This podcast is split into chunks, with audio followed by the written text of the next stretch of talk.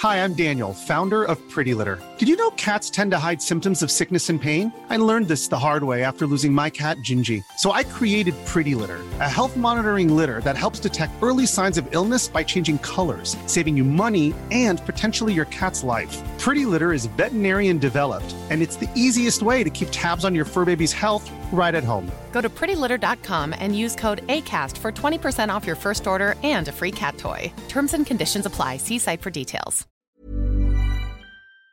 Muy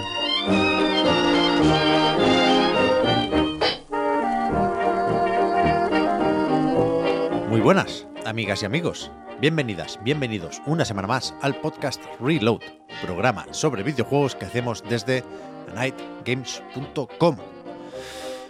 Va a ser una grabación un poco compleja hoy, porque habrá varias fases, una vez más, pero de entrada, de momento, saludo a Óscar Gómez, a Juan Salas y a Víctor Martínez.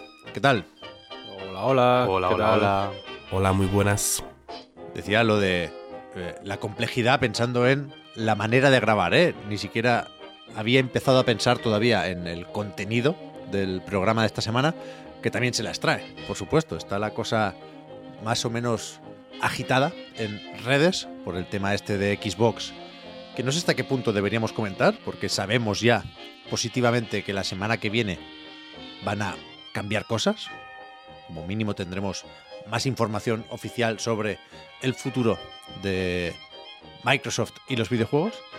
Pero hay otras cositas también. Podemos comentar lo del State of Play de Final Fantasy VII, aunque tú, Víctor, hace mucho tiempo ya que jugaste y comentaste esta demo. Tenemos un No, informe no es financiero exactamente la misma, ¿eh? de Nintendo. ¿No es la misma?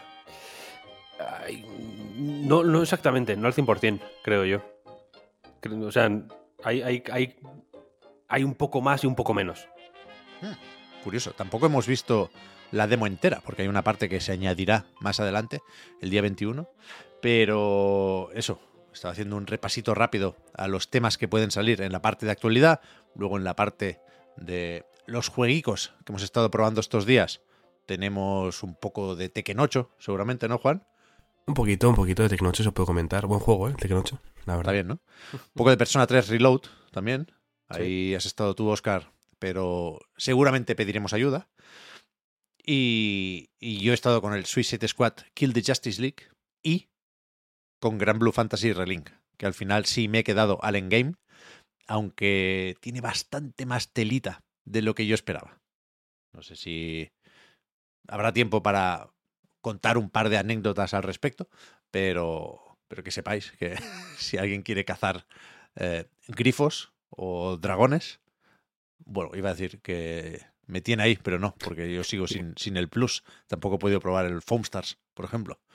Estoy como, bueno, una pequeña protesta absurda y eh, insignificante, eh, pero, pero yo no, no quiero pagar el plus, vaya. A O sea, este has, precio. has- has anunciado a jugar al Foam Stars para mantener, mantenerte firme en tu protesta, me parece, me parece muy bien. Un sacrificio, ¿eh? Es un sacrificio. Claro, claro, por eso, por eso digo que. Yo, por ejemplo, no- yo no me pude No contener. concurrir es sacrificado a veces. Claro, Es verdad, ¿eh? claro, claro. Yo no me, yo no- me contuve. Vaya, yo me he hecho una partidita al Foamstars y. Y bueno, ahí está. Luego lo comentamos en la parte de juegos si queréis.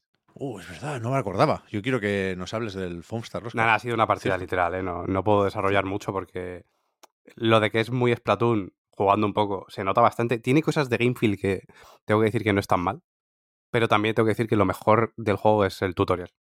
A partir de meterte en una partida, baja, baja un poco el, el nivel. Holy shit. Pues estaba haciendo el, repasito un poco al contenido eh, que tenemos para hoy, ya digo, para eh, acabar diciendo que en cualquier caso, antes, os quiero preguntar si, si, si tenéis alguna cosa más que decir, cómo estáis, cómo ha ido la semana. Sí. Un poco de peloteo. Yo, o sea, yo cuando toca hablar de temas importantes, y, y lo digo ahora pensando en lo de Xbox, ¿eh? que de momento no hay nada confirmado, pero parece muy claro que, que va a pasar algo gordo. Aquí, más pronto que tarde. Ne- necesito calentar un poquito, estirar las piernas y hablar de temas un poco más livianos antes de, de meternos en harina. Cuanto más lo dilatas, mejor, ¿no? Sí. Yo estoy grabando ahora mismo desde una Steam Deck. Increíble. Este es mi el secreto mejor guardado. de- de la humanidad. He puesto, he quitado los ordenadores de mi mesa y me he decidido. A mí me gusta, ya sabéis, ponerme eh, limitaciones absurdas. Jugar solo en itch.io, eh, quitarme los ordenadores y trabajar en la Steam Deck, eh, yo qué sé. Esas son básicamente las dos limitaciones absurdas que, que tengo porque el resto de mi vida es un, un despiporre y un despilfarro infinite wealth, en, en realidad. Pero he decidido probar porque en el Discord nos... Tommy Mark creo que fue, de nuestro Discord, un saludo. Dijo que él estaba usando la Steam Deck de ordenador, enseñó una foto y me... Y yo esta esta semana lo he pasado muy mal, porque esta semana no he dormido nada, ha estado mi hijo malo, etcétera, etcétera. Entonces está un poco desquiciado de la cabeza. Hoy ya estoy mucho mejor, dejadme que os diga, porque hoy ya Me alegro. por el por, eh, por- con, con el eh, con la ayuda del de salbutamol y que es el ventolín y cómo se llama lo otro Eh, otro aerosol mítico de estos no me acuerdo el nombre mi hijo ha dormido bien entonces yo he dormido bien todo en orden ayer estuve a punto Pep de de hacer la, la, la- la desgracia de, co- de comprarme una tele de 4K Ah, te vi, te vi, te para vi. vi. devolverla luego Te vi, te vi, te vi. O sea, para que veas el nivel de, de perder la cabeza. Que te- yo ayer, ayer estaba muy mal. Pero pensando en algún juego en concreto. o- En el Final Fantasy, Uf. claro. entonces modo calidad. estoy ahí. Estoy mirando a ver si alguien me la presta primero. ¿Qué dices? Y. O si, o si la puedo alquilar. No sé si hay, alqui- hay servicios de alquiler de teles. Si no hay, es una idea de negocio de un millón de dólares. Bueno, para eventos algo así se Fijo. podrá hacer, ¿no? Claro, digo yo, seguro. En el, en el DO de devs no hicieron eso. No había luego fotos de los devs con cajas de teles gigantes como yendo a devolverlas. Claro, claro. Yo quería, yo quería comprarla y luego mm, a los 29 días o el tiempo que me dé Amazon para hacer esa, esa triquiñuela, quería básicamente devolverla, vaya. Pero la cuestión es que como vi que eh, se podía usar una Steam Deck de, de, mm, ordenador y la he estado, estos días he estado trasteando con ella un poco para... Porque no, no te voy a decir que me dé pereza meter ROMs en la Steam Deck, que es algo que me gusta mucho hacer. Salió. eh, quería meter la traducción del Linda Cube, este que comentamos en la recarga activa. Sí. Yo ya sabéis que solo juego a traducciones de juegos raros en la, en la Steam Deck. Y, pero bueno, hace poco jugué el Good, Good Boy Galaxy de Game Boy Advance, que es un juego que salió a finales del año pasado, que es una puta obra maestra. Os hablaré de él. Estoy esperando a que haya un podcast en el que no haya tantos juegos para, Vale. para meter el Good Boy Galaxy, que de verdad que es.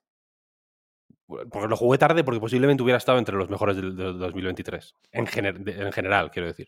Pero es Víctor, perdona, ¿Good Boy o Good Ball? Good Boy. Vale. Good Boy porque el protagonista es un perro. Vale, vale, vale. vale. Y que- aunque se puede colar en los mejores de 2024 porque sale en Steam este año. O sea, está desarrollado para Game Boy Advance y cuando te lo compras en is.io lo que te viene es una ROM de Game Boy Advance. Pero lo están portando a PC. Ya Switch, creo.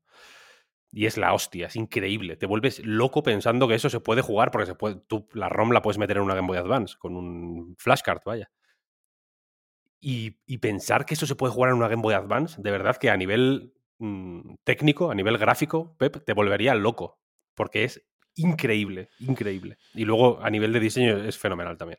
Pero bueno, la cuestión es que he estado configurando un FTP para para pasarme las cosas a la Steam Deck desde el ordenador sin tener que pues que hacer tanta historia, bla bla bla. Vi esta historia de la de usar la Steam Deck como ordenador y pensé, hostia, pues es verdad.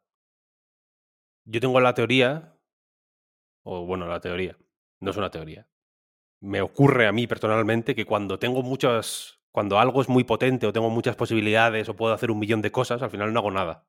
Entonces, hace un tiempo, creo que lo comenté en el reloj también, me compré un Chromebook, que es, por si no lo sabéis lo que es un Chromebook, es, eh, imaginad el peor ordenador posible, es eso, es, es- es un, eh, un ordenador al borde de lo la... justo para funcionar, ¿no? al- claro, es- está, hace lo justo para que no puedas decir que es inútil, solo puedes decir que es muy malo.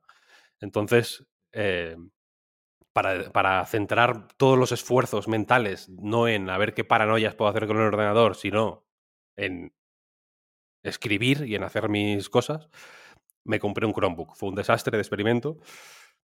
Pero ahora he dicho, joder, pues me voy a.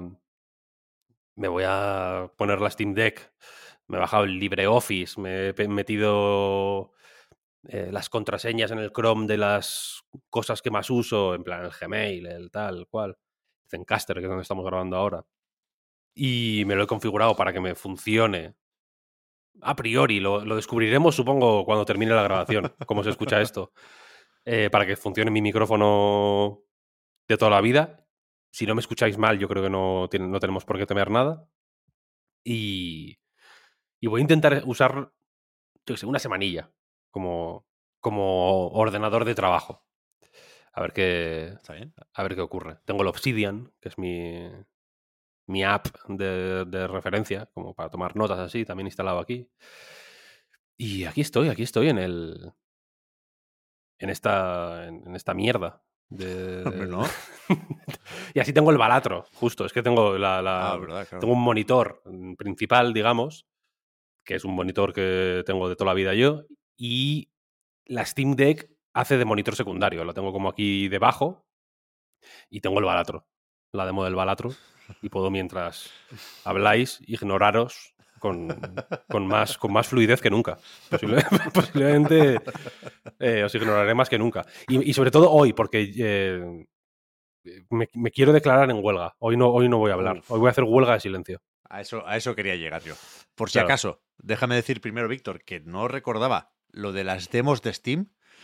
Venimos más o menos mentalizados con lo de que no hay tiempo hoy de recomendar demos, porque también cuando esto se publique en abierto ya se habrá acabado el Steam Next Fest y aunque algunas versiones de prueba se quedarán ahí, eh, mu- muchas otras las retiran y es un poco absurdo generar un, un FOMO innecesario, pero si recuerdo que en anightgames.com hay una lista que se ha ido actualizando durante toda la semana. Eh, veía esta mañana en Twitter que eh, habíais llegado a las 20 demos comentadas en, En esa entrada.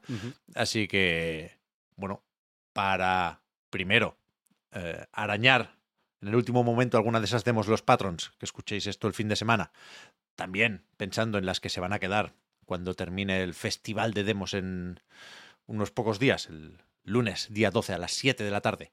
Y sobre todo para apuntar los juegos, quieres que no, de cara a una próxima demo o al lanzamiento o al acceso anticipado, lo que toque, pues ahí está, ahí está la entrada en anightgames.com, que creo que está, bueno, está muy bien porque lo decíamos ayer, Juan, en la recarga activa, que ha sido un buen Next Fest. Siempre hay entre cientos y cientos de demos, siempre hay unas cuantas buenas y recomendables, ¿eh? faltaría.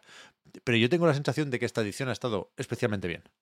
Sí, yo creo que sí. O sea, es, es por lo menos de las que he podido probar yo, la vez en la que más rabia me da no tener tiempo para jugar a más demos. Mm. O sea, todas las que he jugado me han gustado, las que he leído que han jugado tanto Víctor como Oscar, quiero jugarlas y no las he podido probar todavía. Y aún así sé que hay más porque tengo una lista donde voy apuntando recomendaciones que veo por, por Twitter y demás.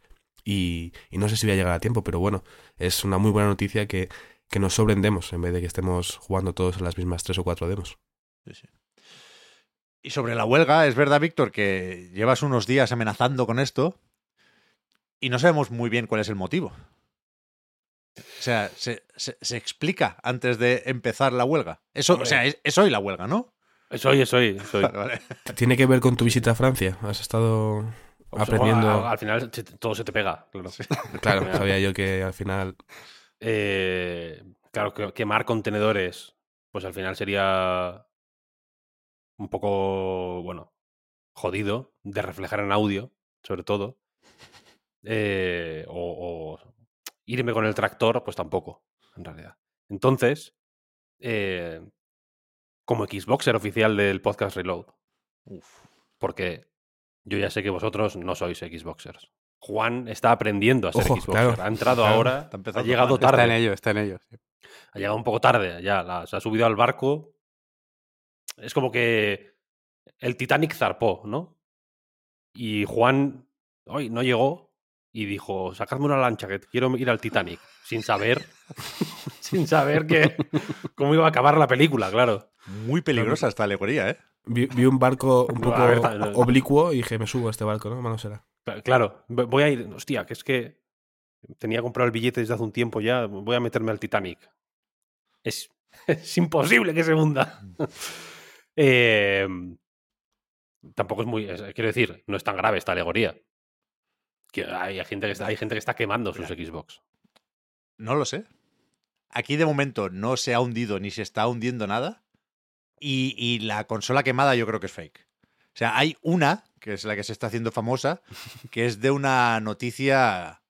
O sea, alguien la puso en Twitter, creo que medio en broma, ni siquiera había intención de confundir o engañar, pero viene de un cortocircuito en casa de alguien hace un par de años. Bien, vale. Eh, yo no tengo constancia de ninguna serie X quemada esta última semana. Que puede haber alguna. Pues no lo sé. Supongo que. Hay miles. La, la probabilidad nos invita a pensar que sí. hay miles. Pero la, miles. la, la foto que se ha hecho medio viral estos días es fake news. Vale, pues como. Como Xboxer oficial del podcast Reload, continúo. eh, he decidido simplemente seguir el ejemplo de nuestro líder, Don Philip, Ojo. que es chitón y jugar al Diablo 4. Keep calm and play Diablo 4. Y la semana que viene ya hablamos. Claro, he visto a mucha gente, he visto a todo el mundo como comentando la historia, eh, mu- muy acalorados, etcétera, etcétera. Ha sido una semana que os confieso que ha sido confusa para mí, porque no me estaba enterando muy bien de nada de lo que estaba ocurriendo. ¿Cuándo, cuándo empezó este, esta vorágine? Es que nos pilló un fin de semana. Yo, yo creo que se, fin de se lió Mm. el pasado fin de semana porque acabamos con... O sea, esto era la noche del jueves al viernes o, ya del viernes al sábado, no, lo sé. Se, se empezó a liar un poco más de lo normal con lo del data mining de Hi-Fi Rush, con esas imágenes para camisetas dentro del juego que se añadieron con la actualización del primer aniversario del lanzamiento del melocotonazo de Tango Gameworks y, y ahí hay, o sea, están disponibles ya camisetas exclusivas de varias plataformas, de Xbox, pero también de Steam y de la Epic Games Store, y entre los archivos del juego se encontró una imagen azul, que parece hacer referencia a PlayStation, y una imagen roja, que parece hacer referencia a Switch. Con lo cual, se materializaron de alguna forma, a falta de confirmación oficial, los rumores que venían hablando de un lanzamiento multiplataforma, no solo de Hi-Fi Rush, sino también de Sea of Thieves. Hasta ese momento se había comentado la posibilidad de que estos dos juegos eh, acabaran en otras plataformas, concretamente en PlayStation, que quizás es lo más llamativo porque en Switch sí había alguna cosilla más, ¿no? Pensando en los Ori, pensando también que Minecraft lleva mucho tiempo en todas partes y teniendo presente, por supuesto, que Call of Duty tiene que estar como mínimo durante 10 años. Pero a partir de aquí, la cosa, por supuesto, fue a más, en ningún caso a menos. Se empezó a hablar de la posibilidad de que eh, Starfield acabe saliendo para PlayStation 5. Tom Warren decía que con el Indiana Jones tampoco está muy claro, a pesar de que en el juicio con la Federal Trade Commission se dijo que habían renegociado el trato con Disney. A mí me sorprendió un poco eso. Pero, pero ahora efectivamente son demasiadas fuentes apuntando hacia una misma dirección, con detalles que no necesariamente coinciden en algunos rumores, pero, pero eso, el hacia dónde mirar para buscar el futuro de Xbox parece que está más o menos claro. Y desde luego, después de dos, tres, cuatro días incluso de mucha confusión y bastante jaleo, Phil Spencer salió a decir que, como comentábamos al principio, aclarará esto la semana que viene en un eh, evento para hablar de cambios en el negocio. Business Update Event, creo que decía en su tweet, Eso es. que, que, que suena sí o sí a cambio y, insisto, todo el mundo está pensando en el mismo tipo de cambio y, hay, joder, es que hay muchísimo que comentar aquí. Quería dejarlo para después, pero ahora estamos ya totalmente dentro. Claro, O sea, yo, yo creo que Phil Spencer tuvo la oportunidad de desmentir rumores en caso de que fueran falsos y no lo hizo. De hecho, creo que más allá de ponernos a todos un poco nerviosos por eh, el hecho de tener que esperar, yo creo que claramente estaba callando y otorgando y, desde luego veremos el alcance de estos cambios, ¿eh? Pero yo creo que hay que interpretar el tweet como, pues, pues sí van a cambiar cosas. Sí van a cambiar cosas. Mm, Pues por eso, por eso voy a hacer huelga en silencio. Pero Vale. quiero esperar a que, a que Phil hable ¿Vale? o calle para siempre. ¿Vale? Entonces, y sobre todo porque eh, me ha pasado una cosa que es que he jugado muchas demos esta semana por el festival de demos, como estabas comentando. Y, y he visto muchos juegos muy guays. Mm, vengo de jugar a Laika Dragon con una pasión anormal. Eh, llevo varios días viendo muchos recaps y teorías y, y eh, ending explain, etcétera, etcétera, de Final Fantasy VII y Final Fantasy VII Remake, porque tengo la sensación de que de que Final Fantasy VII Rebirth va a ser como un cráter en, el, eh, en la Tierra, en el mundo, en nuestra realidad. ¿No tenéis un poco esa sensación? Como de que se... Del, Yo del no. episodio final de la serie Dinosaurios. Yo no, yo no, yo no. De hecho, ya lo he dicho alguna vez, que, que- que creo que vamos a ser menos de los que esperábamos, prestando atención a, esta nueva entrega. Sí, yo creo que lo que vimos en el State of Play es un poco declaración de intenciones de eso, porque tiene mucho de, de bueno, de, de referencial todo, ¿no? Se han, se han centrado mucho en, en los guiños y en las cosas que pueden hacer Sí. ilusión a la gente, más que en, yo qué sé, en presentarlo como algo abierto a que venga todo el mundo y se monte la fiesta. Sí, sí, que ojo, eh, a mí me encantó el State of Play, sigo teniendo muchísimas ganas. Es Total. seguramente el juego que más espero para este año y, y es algo generalizado. ¿eh? Podemos recortar aquí que ganó el premio a juego más esperado en los Game Awards. Pero creo que la leyenda de Final Fantasy VII es más grande que las cifras de ventas del remake, por ejemplo. Y, y- no estoy hablando de batacazo, ni de fracaso, ni de hostias, ¿eh? Pero, pero sí creo que, que efectivamente eh, intimida. En- entre la confusión y la polémica hasta cierto punto comprensible por lo de haber troceado Final Fantasy VII, que ya sabemos que no es exactamente así, pero es un San que no se va a quitar nunca, eh, Square Enix. Eh, entre eso y, el hecho de que efectivamente parece, parece, veremos el 29 de febrero qué hace el juego para remediarlo, pero desde luego parece que te vas a enterar de poco si no, o vas a estar más o menos perdido si no conoces el original. Creo que creo que esta batalla la va, la va a ganar Palworld. Bueno, ya, está, pues ya, ya está. Así se. La, la- la huelga. Yo la creo. No, que yo no, creo que se entiende, ¿no? Quiero decir, broma, hay que ser. es- es Se entiende, una, se entiende. es una huelga por la. Es una lucha por la decencia uh, peras, humana. peras y manzanas, era una bromita. Ya, pero ya, ya que, lo sé, ya lo sé. que a mí sí me gustaría se- sentir que hay más ganas de Final Fantasy VII Rebirth. Creo que- que a quien lo esperaba le convenció el State of Play, ¿eh? insisto. No, no- no he cambiado de opinión después de la presentación de- del otro día. Pero creo que hablamos de unos cuantos millones de jugadores, no de muchísimos millones de jugadores. Bueno, con uno que, es- que sea yo me vale, quiero decir. A eso me refiero. No, no, no, no, no es, no tengo necesidad de estar eh, acompañado por millones de fans de Final Fantasy VII en esta. Con jugarlo yo me, me- me sirve, ya digo. Pero estoy en, un, estoy en un momento muy. No sé cómo decirlo.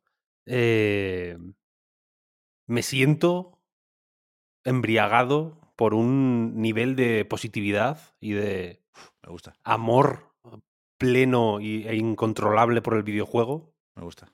que. Joder, que me está. Que, a- que a veces me, me- me cu- me cuesta gestionarlo. El otro día estaba jugando al Balatro. Balatro, por si no lo sabéis, es el mejor juego del 2024. es un roguelike de póker que se juega. Es de jugar manos de póker eh, y conseguir ciertos objetivos de puntuación en cada nivel. Y esto se consigue, pues, aplicándole una serie de modificadores en forma de jokers que puedes acumular y que te dan eh, que, te- que potencian ciertas cartas o ciertas manos. Puedes ir ganando cartas eh, con, eh, potenciadores, puedes ir- eliminar otras cartas. Es una mezcla entre, ya digo, el Blade Spire y el póker. Y es un juego tan perfecto y tan al- alucinante que todo el rato estoy como. Estoy como una mezcla entre el meme de la señora esta con las fórmulas matemáticas alrededor y el, del, y el de que sale como la galaxia y hace así como que le explota la mente. Sí, Es como los dos al mismo tiempo. Sí, es bueno, ¿eh? Increíble. Y ya digo, mm, estoy a muy pocos logros de hacerme el platino del, del puto Yakuza, por cierto. Y estoy en un momento de, de una...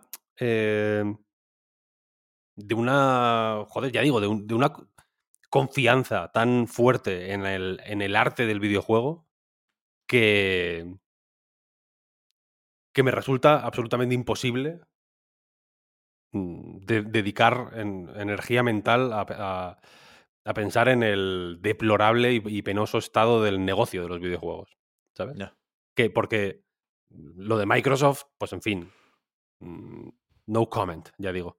Pero lo de Epic y Disney es, mm, Bueno, es terrorífico también. Y es, y es, eh, y, y es una noticia que solo, que solo emociona si, si te fijas en, en las cifras, porque por lo demás es un poco genial. las, mm, la- las dos compañías que hacen estas eh, mierdas que no me interesan están haciendo. Van a hacer mierda juntas. Fenomenal. Una super mierda. Una super. Una, más ambiciosa que, que nunca, ¿no? Pero que no, que no, no tengo absolutamente ningún interés. Entonces he decidido hacer huelga de silencio. Hacer huelga de silencio, pues evidentemente llevo media hora hablando, entonces es un poco eh, contradictorio, ¿no? Y hacer huelga de silencio podría ser tan fácil como no venir un día, ¿no? Pero, ya os lo dije, que una huelga, si no estás ahí, vaya mierda de huelga, ¿no? Claro. Me pueden decir, puede decir lo de lo típico de sí, sí, ah, te apuntas a la huelga, pero te has ido al bar, ¿no? Con los colegas. No, eso no vale. estoy aquí, primera línea. Voy a estar Bien, aquí en silencio. Da golpes. No voy ni a silenciarme el micrófono, quiero decir, voy a ir, voy a estar haciendo cosas, posiblemente, no voy a estar aquí mirando la pantalla dos horas, pero solo me voy a comunicar con pequeños gruñidos. Y Vale. como con sonidos, tengo- tenemos el chat, igual, igual os- si, si hay una necesidad acuciante de que diga algo, os lo, os lo pondré en el chat para que lo leáis. Pero, pero por lo demás voy a comunicarme simplemente con sonidos tipo eh, JRPG. ¿Sabes? Cuando hablas con un personaje en un JRPG y hace... "Mm, ¿ah? Sonidos eh, Breath Breath of the Wild, ¿eh? También. Es verdad. Entonces voy a. Iré tosiendo, haciendo sonidos. Simplemente esto es una. Pues sabes que las huelgas, si no son un poco molestas, claro, tampoco sirven para nada. Entonces tú vas a tener que editar tres horas de audio que en cualquier momento puede haber una tos. O un sonido Bueno, pues, que tiene una intención. la dejo. O sea, que no es claro. simplemente una tos ahí, que tú tienes que editarla y, y integrarla en la mezcla para que, para que esa intención salga. Entonces te va, va a ser eh, un auténtico infierno para ti. Yo, mi idea es dejar la pista tal y como me la mandes, vaya. Igual Estaría bien sí, que sí. hubiera zumbidos como en el Messenger también. Para Claro. de repente retumbarnos.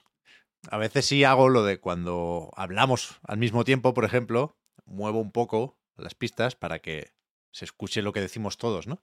Entonces, si, si hay una tos que queda eclipsada por un comentario súper ingenioso, la, la voy a mover para que eh, llegue a la audiencia tanto el comentario ingenioso como la tos, por supuesto. Que en este caso tienen el mismo valor, la misma importancia.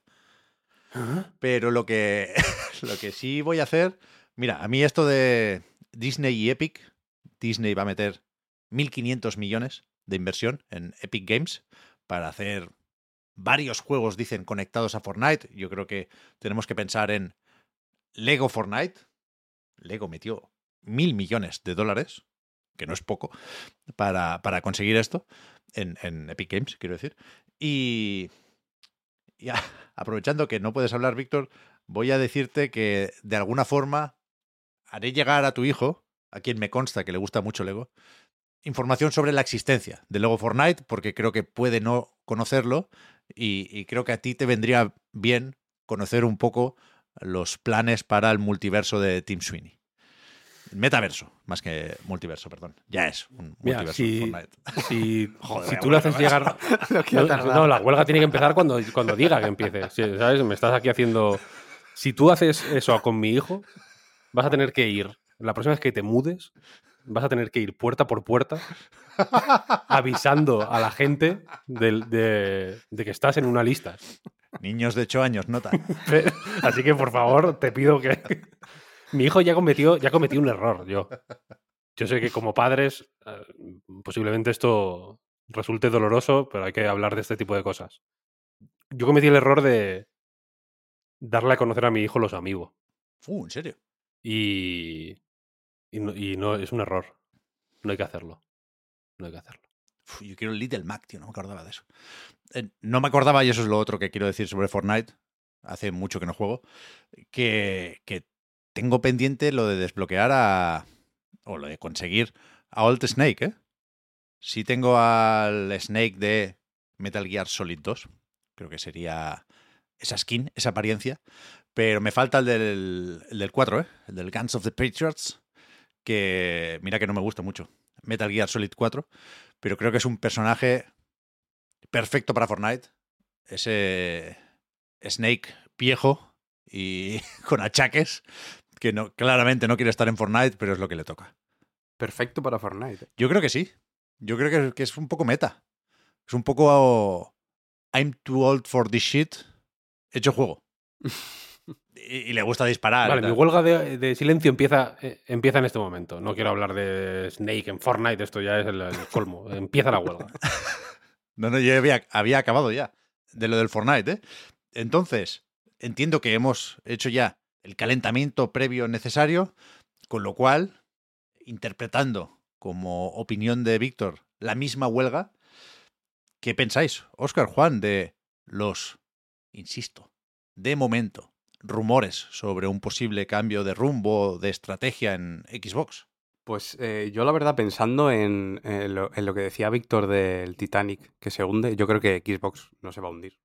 La verdad, yo creo que si han tomado esta decisión también será por porque verán que los, los números le- les salen. El fin de, de los Xboxers, que a lo mejor iban un poco más por ahí los tiros, puede que sí sea, por un poco entendidos por los que han saltado un poco a, a raíz de, de esta noticia. Y no sé, también me parece más o menos que, que se estaban dando pistas desde hace tiempo de que esto podría acabar pasando, mucho más desde luego, aunque se puede intuir, ¿no? Siempre, siempre se, se va diciendo mucho tiempo que cualquier compañía se va, va a poder jugar, va, va a poder mover sus juegos a cualquier consola, ¿no? Que cualquier, cualquier juego de cualquier compañía se va a poder jugar, yo qué sé, si es de Sony se va a jugar en una Xbox, esto hablando de dentro de 30 años, es una cosa que se va diciendo un montón. Yo tampoco creo que necesariamente tenga por qué ser así. Pero es verdad que los que han sido un poquito más explícitos o han dado un poquito más de pistas sobre esto son, son Xbox. Yo no sé si solo lanzando eh, pues el Starfield en, Play 5 en este caso, o llevando Game Pass directamente a otras, a otras plataformas, que también yo creo que acabaría teniendo un poco más de sentido, ¿no? Si, si acaban completando esa expansión. Entonces, yo creo que les sale a cuenta, pero también implica que el, el hardware les va a acabar importando cada vez menos. Habrá que ver qué nos dice Phil la, la semana que viene para poder decir, hablar con propiedad. Creo que está muy bien dicho todo lo que ha dicho Oscar, pero bueno, para tener más argumentos a los que aferrarnos con, con nuestro discurso. Yo con todo lo que ha pasado esta semana, sobre todo eh, con lo que más he alucinado es con la reacción de mucha gente, ¿no? Eh, esos Xboxers que mencionaba Oscar. Si seguís a otros periodistas como Enrique Alonso de Eurogamer, igual habéis visto pues o vídeos que ha subido luego cortados o su directo o la reacción a un artículo de opinión en Maystation hablando de este asunto, ¿no?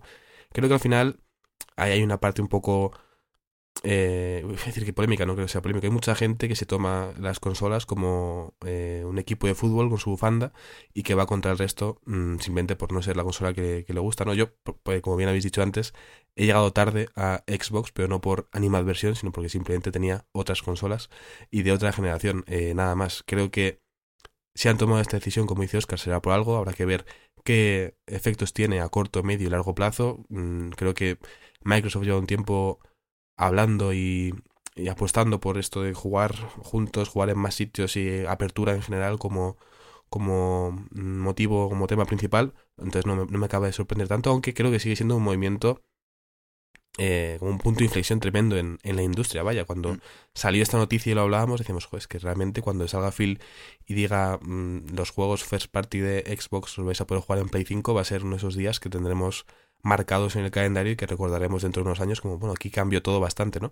Por tanto, algo interesante y desde un punto de vista periodístico, emocionante. O sea, a mí me parece muy chulo poder vivirlo en el presente y no tener que echar la vista atrás para hablar de cuándo cambió esta generación y, y lo que significó.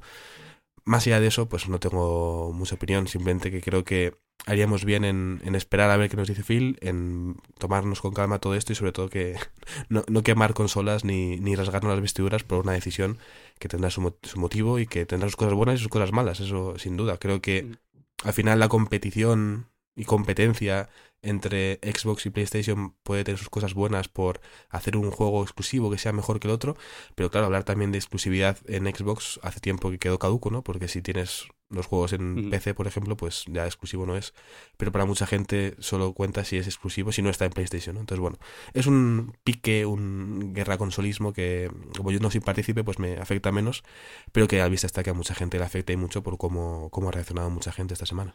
Mm, Yo, yo la verdad que pensaba en un principio, ¿no? Si esto llegaba a pasar, que, empezarían un poco por Starfield, ¿no? Y juegos de, Activision, de Bethesda, no de sus eh, IPs que históricamente son propias, ¿no? Como Halo o Gears of War, pero precisamente de Gears of War también ha habido rumores de que se podría eh, acabar moviendo otras consolas, así que, así que a ver, a ver cómo lo hacen.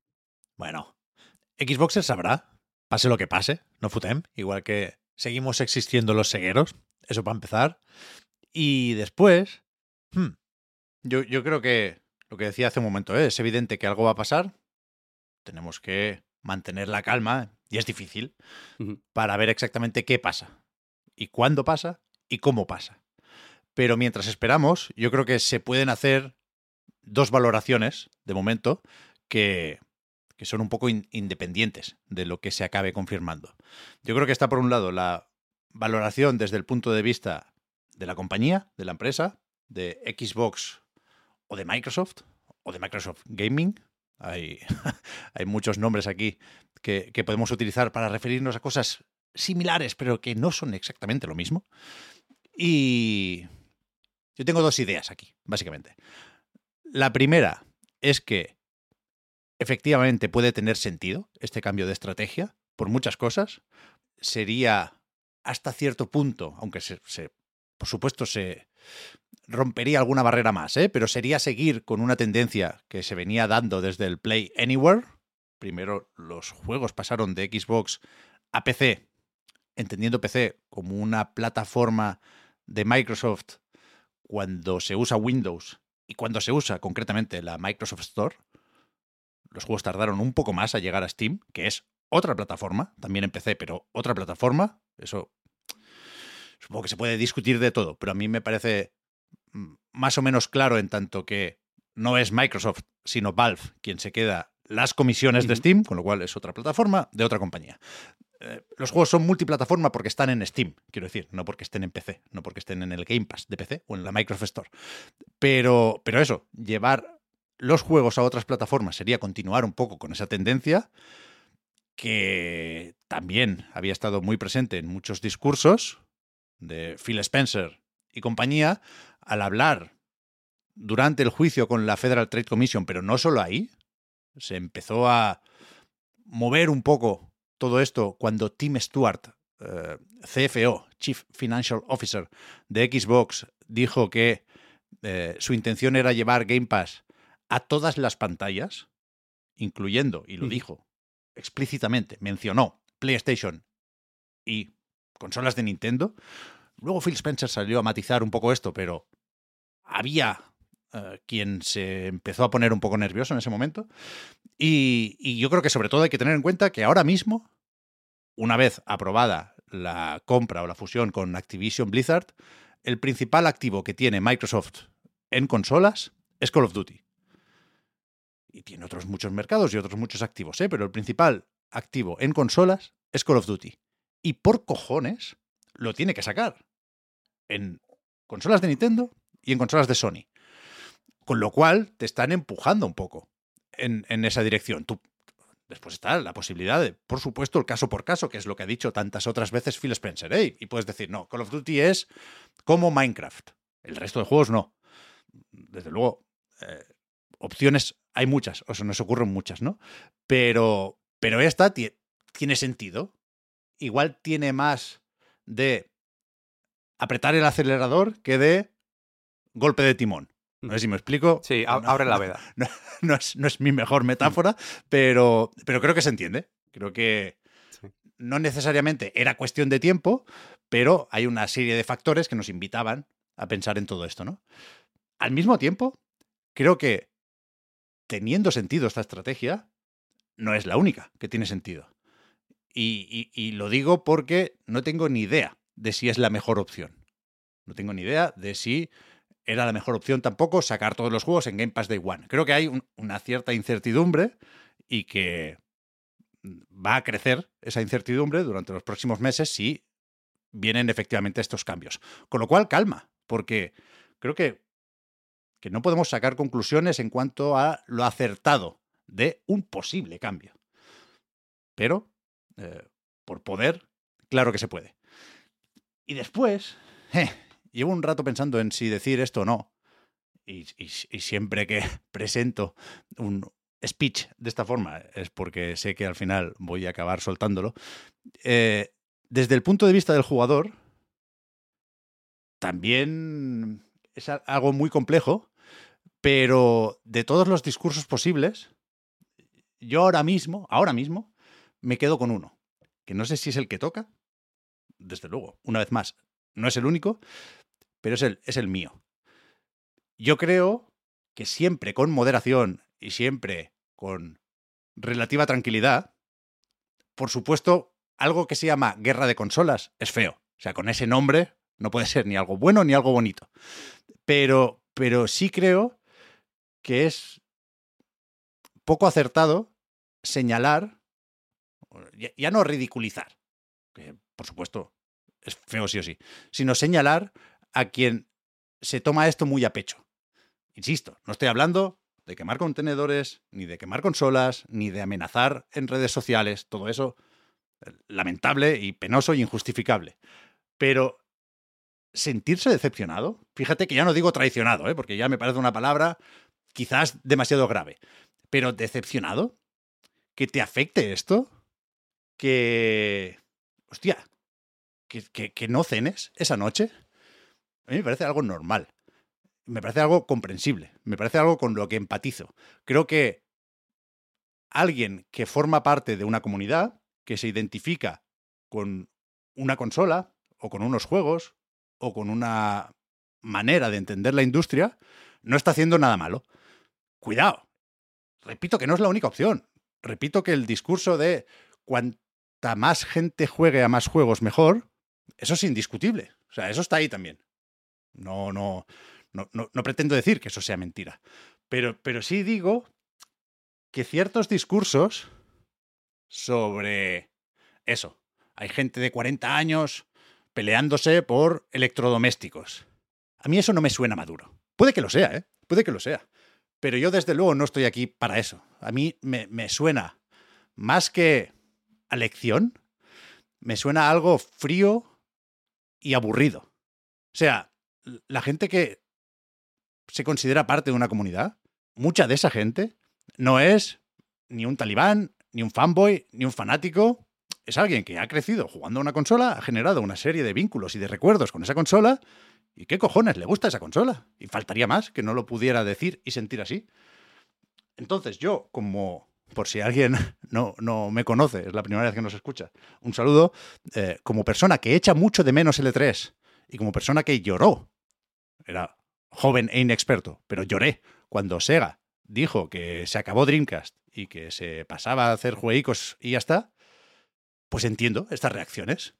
Puede que no sea la mía ahora mismo, pero las entiendo perfectamente y me parece que mirar por encima del hombro a quien expresa, ya digo, decepción, quien considera que hace falta explicar más y mejor una decisión así, pues. Pero no es un poco. Didi, perdón, Juan. Perdón, perdón, Pep, que te he interrumpido, pero no es un poco precipitado em, quiero decir, ha- hablas de Sega dejando de hacer, haciendo solo juegos y dejando a Dreamcast a un lado. Hablas del E3 y el fin del E3. Pero, mm, aunque pueda pasar, igual luego cuando suceda, echamos la vista atrás y decimos, vale, aquí empezó todo. Nadie ha dicho que Microsoft vaya a dejar de hacer consolas y que todos los juegos de Xbox van a, a ser en- para Play y, Y, esas aclaraciones llegarán la semana que viene. Claro, quiero decir, Importante. que yo, yo estoy de acuerdo con lo que dices de que de tener pasión por, por según qué cosas, pero que todavía no se ha dicho, se acabó eh, Xbox. Quiero decir, que es un salto que. Yo, yo estoy convencido de que no se va a acabar Xbox. Yo, yo creo que Phil Spencer la semana que viene va a decir que habrá otra consola. Que habrá una generación más, como poco, de Xbox. No lo sé, ¿eh? No es algo por lo que apostaría, pero sí es algo que puedo intuir y, que, bueno, no sé. Yo creo que va a pasar. Y es verdad que hay muchas cosas aquí, ¿eh? Desde la retrocompatibilidad y el hecho de haber montado una biblioteca digital, en este caso, durante muchas generaciones. Creo que eso es importante y es un motivo también que explica el enfado de algunos. Pero es verdad que, los, que, que esos juegos no van a ninguna parte, que nadie te va a quitar tu serie X, que van a, a seguir saliendo juegos ahí, faltaría más, que Game Pass es, una, un servicio, una suscripción, un producto muy potente en muchas partes. Y- y yo, por supuesto, no estoy hablando aquí del fin de Xbox. Estoy hablando de que si no haces daño a nadie, si te comportas como una personita, el vivir los videojuegos de una forma más pasional que racional es algo que no solo comprendo, sino que comparto. O sea, a tope con eso. Es Claro. parte de, de lo que son los videojuegos. ¿eh? In- insinuar que no se liaría la de Dios si estuvieran ahora mismo en una situación similar PlayStation o Nintendo, me parece de una ingenuidad brutal. Y me parece, sobre todo, un análisis fallido de la situación. Porque aquí no estamos hablando de eh, los mundos de Yuppie. No estamos diciendo eh, que si todos nos enchufamos a la nube y nos fijamos en los juegos sin ver las plataformas ni las marcas, viviremos mejor. Esto puede que sea verdad, hipotéticamente, pero desde luego no es lo que está sucediendo. No es un análisis correcto de la realidad. La realidad es que una parte importante del mercado de los videojuegos funciona con equipos. Nos guste o no, es así, insisto, yo creo que se, se puede entender sin tirarnos trastos a la cabeza. Entonces, creo que pa- para hacer un- una valoración mínimamente acertada y sabiendo que es muy difícil, ¿eh? de la situación y de lo que puede pasar a partir de aquí, hay que tener eso en cuenta. Y si no lo hacemos, pues estamos apuntando mal. In my humble opinion, ¿eh? Pero me, me jode un poco que no, que no, que no se puedan sentir los colores, que, que, es, que suene tan feo como suena, sé que suena feo, por los casos que se llevan al extremo, que no, que no son pocos, ¿eh? Tampoco quiero decir que sea cosa de cuatro gatos, o, cuatro indeseables o cuatro taraos. No, no, son muchos taraos. Pero son también muchos los que, yo qué sé, que recuerdan con cariño las batallitas en el patio de la escuela entre Sega y Nintendo, y ya sé que hemos crecido y que la industria ha cambiado, ¿eh? Pero que exista algo de esto, no te voy a decir que sea deseable o no. Pero, pero es lo que hay.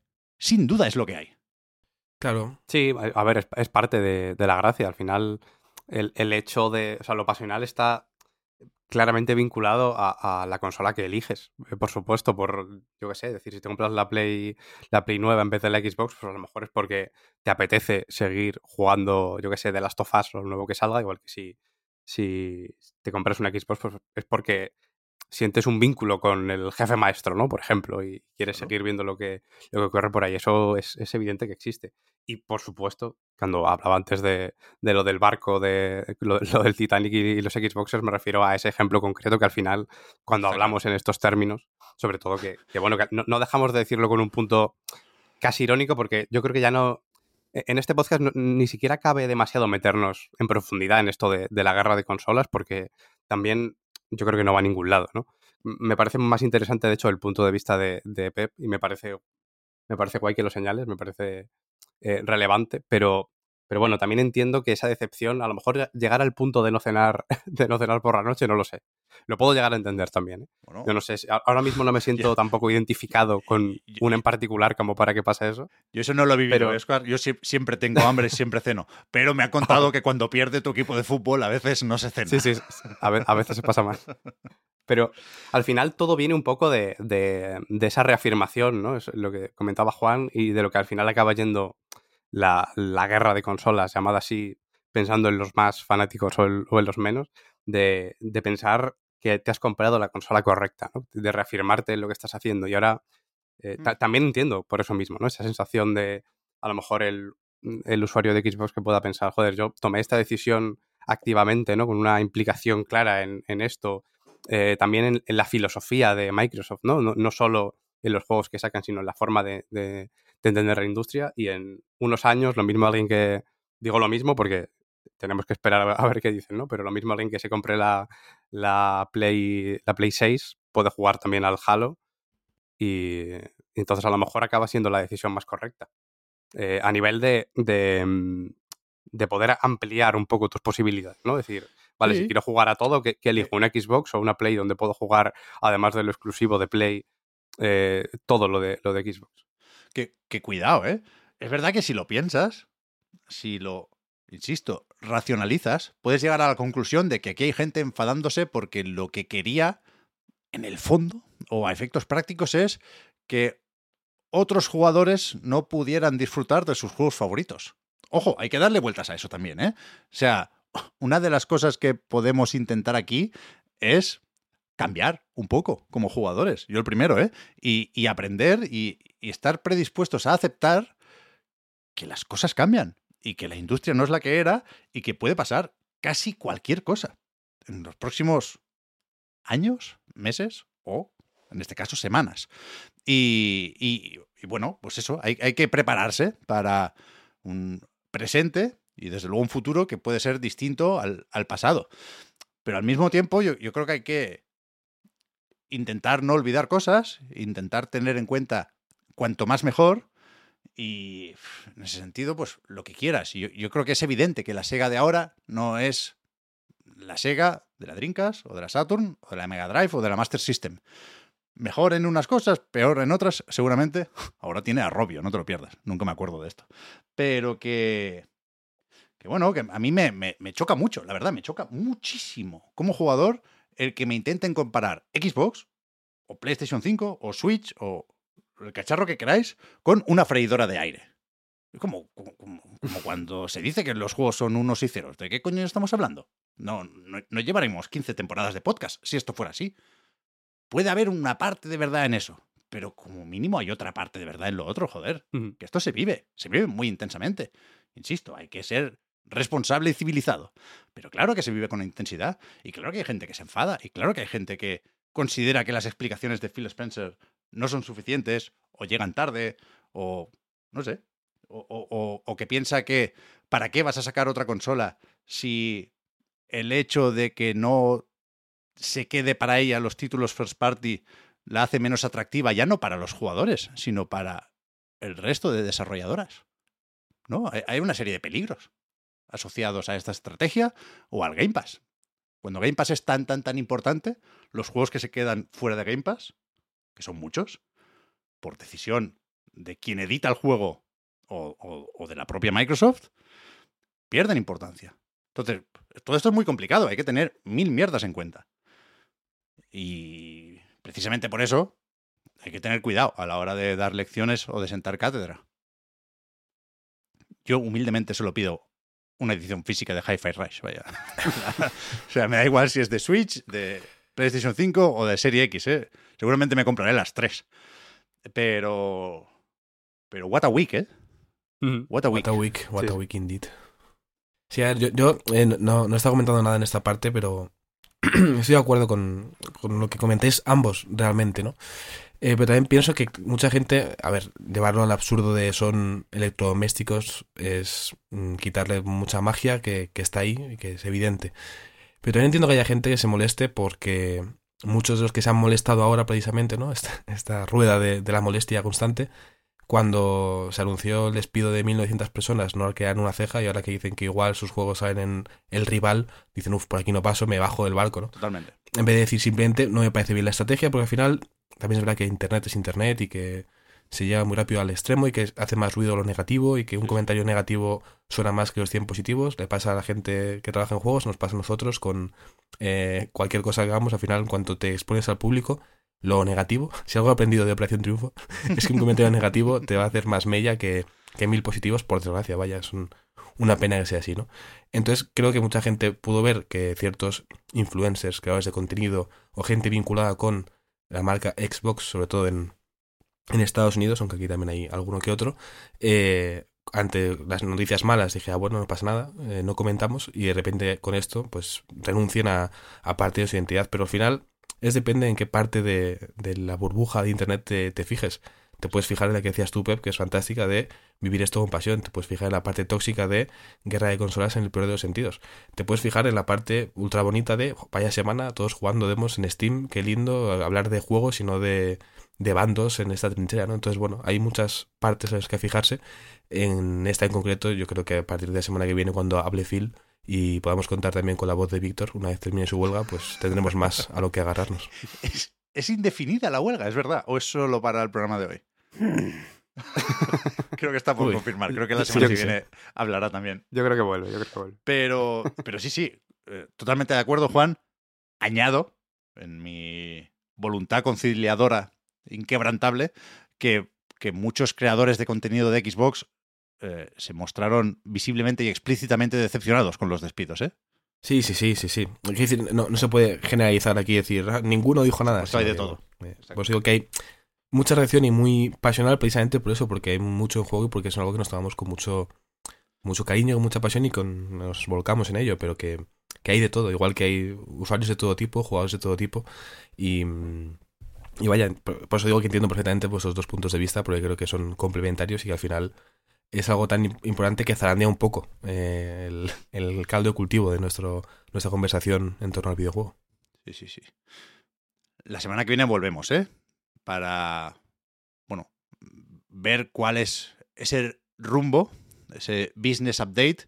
Espero que Phil Spencer hable antes del jueves. Pero bueno, es lo bastante importante esto como para esperar si, si no es así, si resulta que lo anuncia el jueves. El viernes no, Phil. Yo creo que lo va a hacer el martes porque el miércoles es el día que dedican en ID at Xbox a hacer un directo de una horita, a jugar un par de juegos, Ah, bueno. eh, renuevan su selección de indies, sería un poco feo tapar eso, entonces lo hacen el martes y ya está. se puede liar ¿eh? en ese directo, según lo que hayas dicho antes.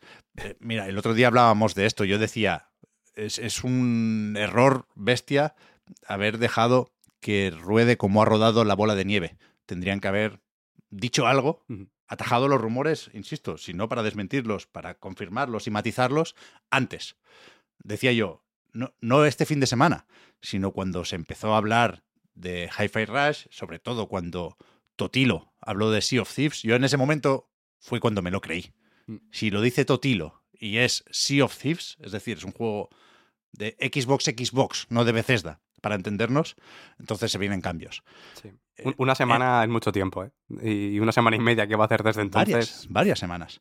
Y, pero es verdad que estaba por ahí el Developer Direct, que entonces el Indiana Jones ya no entraba igual. Es, es un jaleo. Realmente la comunicación en videojuegos es apasionante. ¿eh? Ya, ya- ya sabéis que lo comentamos mucho aquí. Pero, pero veremos la semana que viene cuál es ese rumbo, decía, y, y también qué es verdad y qué no. Porque yo creo que se está jugando un poco a la lotería estos días. A ver si, si toca algo, ¿no? Si uno se pone el pin de ser el primero que dijo lo de Halo. No sé, se, puede ¿no? ir haciendo mención a varios juegos y varias franquicias recientes. A ver quién es el primero que dice que Record saldrá en Switch 2. Yo qué sé. Eh, eso no me mola. Pero, pero sí que, que bueno, que, que, que puede haber matices importantes aquí. Se ha llegado a rumorear que el próximo Call of Duty o que los Call of Duty no saldrán en Game Pass Day One. Ojo, esto sí sería bestia. Se puede dar marcha atrás con el Game Pass. Puede decir Phil Spencer que ya no todos los juegos de Microsoft estarán de salida en el servicio. Puede haber nuevos niveles de Game Pass, aparte del core, el normal, digamos, y el Ultimate. No lo sé, no lo sé. Habrá que seguir comentando esto, porque fíjate, esta semana, por un motivo u otro, yo he estado pensando, reconozco que no me cuesta, insisto, en, en consolas de los tres fabricantes. Esto también probando la Steam Deck, si queremos meter a Valve ahí. Ah, que por cierto, puestos a mandar un recado a todo el mundo. Esto, esto sí que eh, está de más. Pero que, que, en Steam parece que nadie se pelee. Decías, Juan, lo de las demos y, y, y pintabas esa utopía, esa Rapture de Valve. Cuando sale un juego en la Epic Games Store, a veces pica, ¿eh? Ahora no tanto, porque ya sabemos que no va a ningún lado la tienda de Tim Sweeney. Me sorprende, de hecho, los pocos enfados que hubo con Alan Wake 2. Pero al principio, hace no muchos años, recordemos cómo era eso, ¿eh? pero que decía, yo he estado pensando mucho en la próxima Xbox, claro. También en PlayStation 5 Pro, lo confieso, lo reconozco, porque el Final Fantasy VII Rebirth en modo rendimiento se ve demasiado borroso. No estoy dispuesto a pelearme ahora con esto porque es una demo. Veremos qué pasa con el juego final. Eh, puedes, jugar a, a, modo calidad. Creo que lo llaman gráficos sí. aquí, en el, en el selector de, del juego de Square Enix. Pero no, no, no, se puede sacar este modo rendimiento. Lo siento. Uh, a, mí me vendría bien una PlayStation 5 Pro, pero eh, lo que más me apetece, una vez más, es Switch 2. Y esta semana hemos visto el último informe financiero de Nintendo, el que presenta los numericos de la compañía durante los meses de octubre, noviembre, diciembre. Es algo eh, muy importante porque están aquí las ventas navideñas. Y el titular es que Switch Nintendo Switch, la 1, la, la, consola híbrida de Nintendo, ha, su, ha, superado, no, está a punto de llegar a los 140 millones de unidades vendidas desde su lanzamiento en 2017. El mes que viene, en marzo, cumple 7 años la consola. Ojo con eso. Son 139 y pico, coma, coma 36 millones. 36, ahí está, Oscar, gracias. Esto significa muchas cosas. Significa que las cifras de las consolas más vendidas, Nintendo DS y PlayStation 2, ¿están a su alcance? 15 milloncetes. Está ahí, yo lo veo difícil, pero mm. no lo veo imposible. Y en Japón sí que veíamos que es ya la consola más vendida de la historia. Ha superado ahí Nintendo DS. Creo que para eso ha necesitado vender 33 millones, más o menos, de consolas. Por supuesto, entre la primera versión, la OLED y la Lite. ¿eh? Y y viendo el informe financiero de Nintendo, ya digo, vemos que Tears of the Kingdom, desde su lanzamiento en mayo, ha vendido más de 20 millones de copias. Mario Wonder salió el 20 de octubre, quiero recordar, y se plantó ya a finales de año con casi 12 millones de copias. Mario Kart 8 ha superado los 60 millones.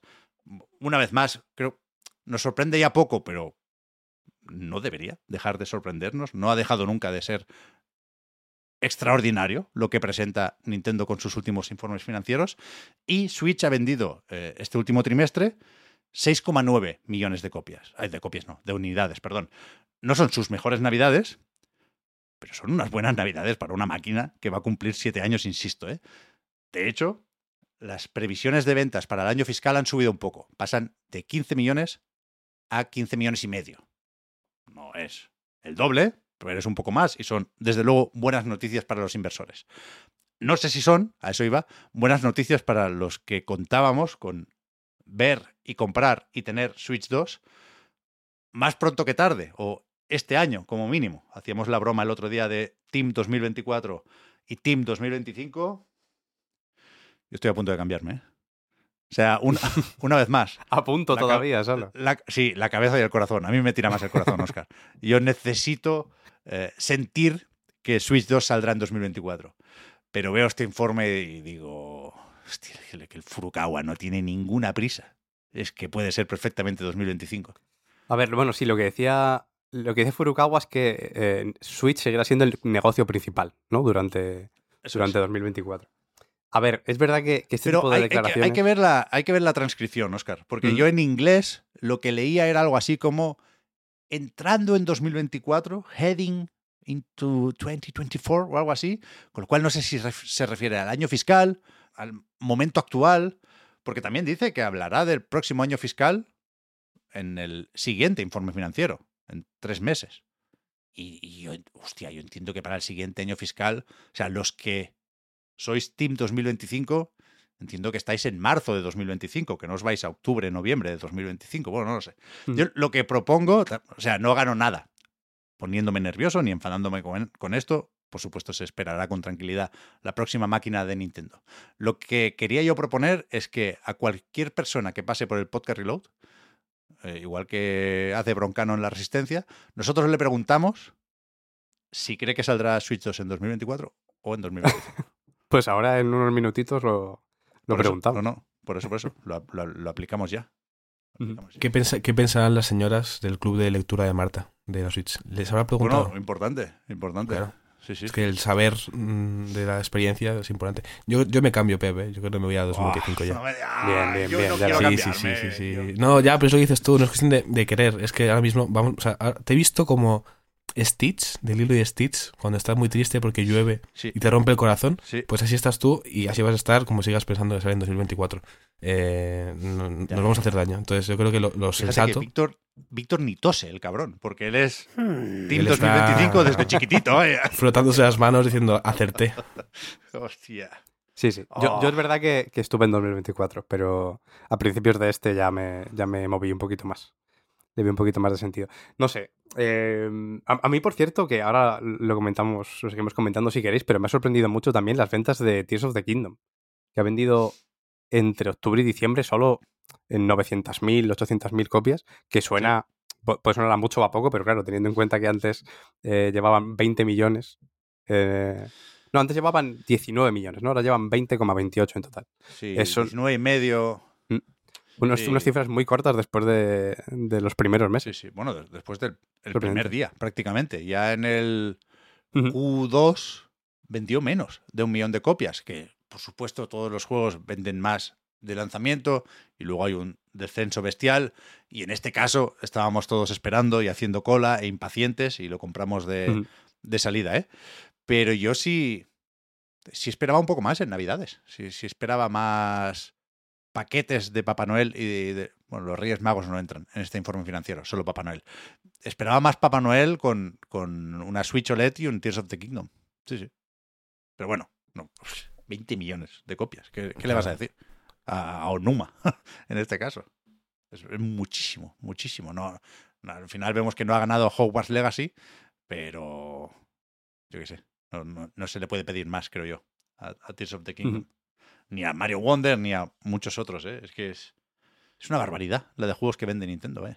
Sí, a ver qué pasa con, con la Switch 2. Es verdad, lo, que iba a decir antes es que el tipo de comunicados que se suelen dar con, con estos informes financieros suelen ser un poco trampa eh, hasta cierto punto, eso, eso lo podemos entender, pero yo creo que llevan demasiado tiempo ya reafirmándose con, con esto. Y, y yo ya digo que, que yo estaba en, en Team 2024 antes, por, también por la parte del corazón, pero yo queriendo que salga cuanto antes, sobre todo porque echo de menos los primeros meses con Switch, que, que no, par- no paraba de utilizarla.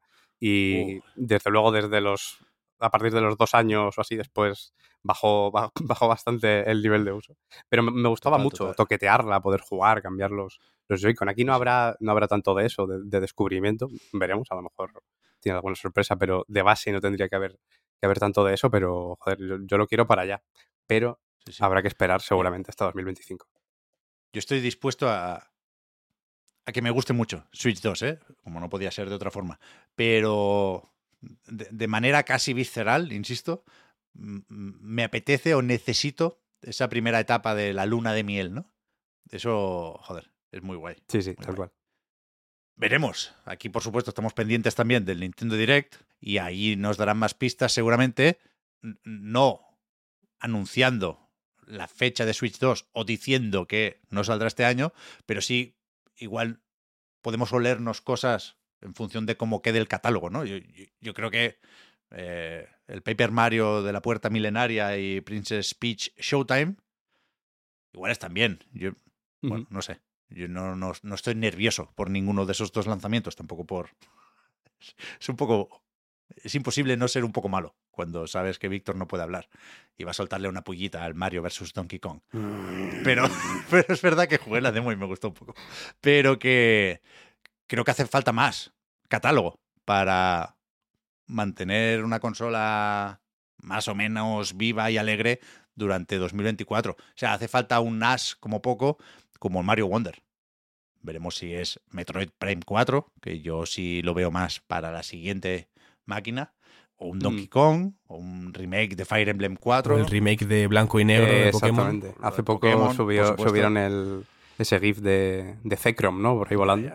Zekrom, sí, sí, sí, sí. Creo que, creo que le comenté a Pepe esto y dije Zekrom. Y me dijo, ¿qué es? No, no- no sé si dijo qué es Zekrom o qué es un Zekrom, pero yo creo que fue algo Zekrom así. de- es de los Pokémon más guapos de toda la saga, ¿eh?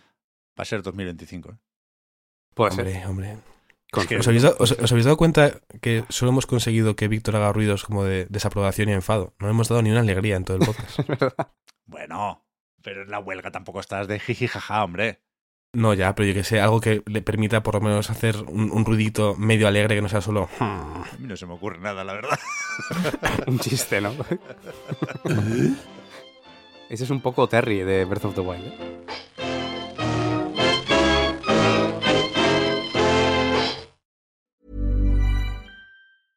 Ryan Reynolds here from Mint Mobile. With the price of just about everything going up during inflation, we thought we'd bring our prices down. So to help us, we brought in a reverse auctioneer, which is apparently a thing. Mint Mobile unlimited premium wireless. Ready to get 30, 30, bit to get 30, bit to get 20, 20, 20, bit to get 20, 20, bit to get 15, 15, 15, 15 just 15 bucks a month. So, Give it a try at mintmobile.com slash switch. $45 upfront for three months plus taxes and fees. Promo for new customers for limited time. Unlimited more than 40 gigabytes per month. Slows. Full terms at mintmobile.com.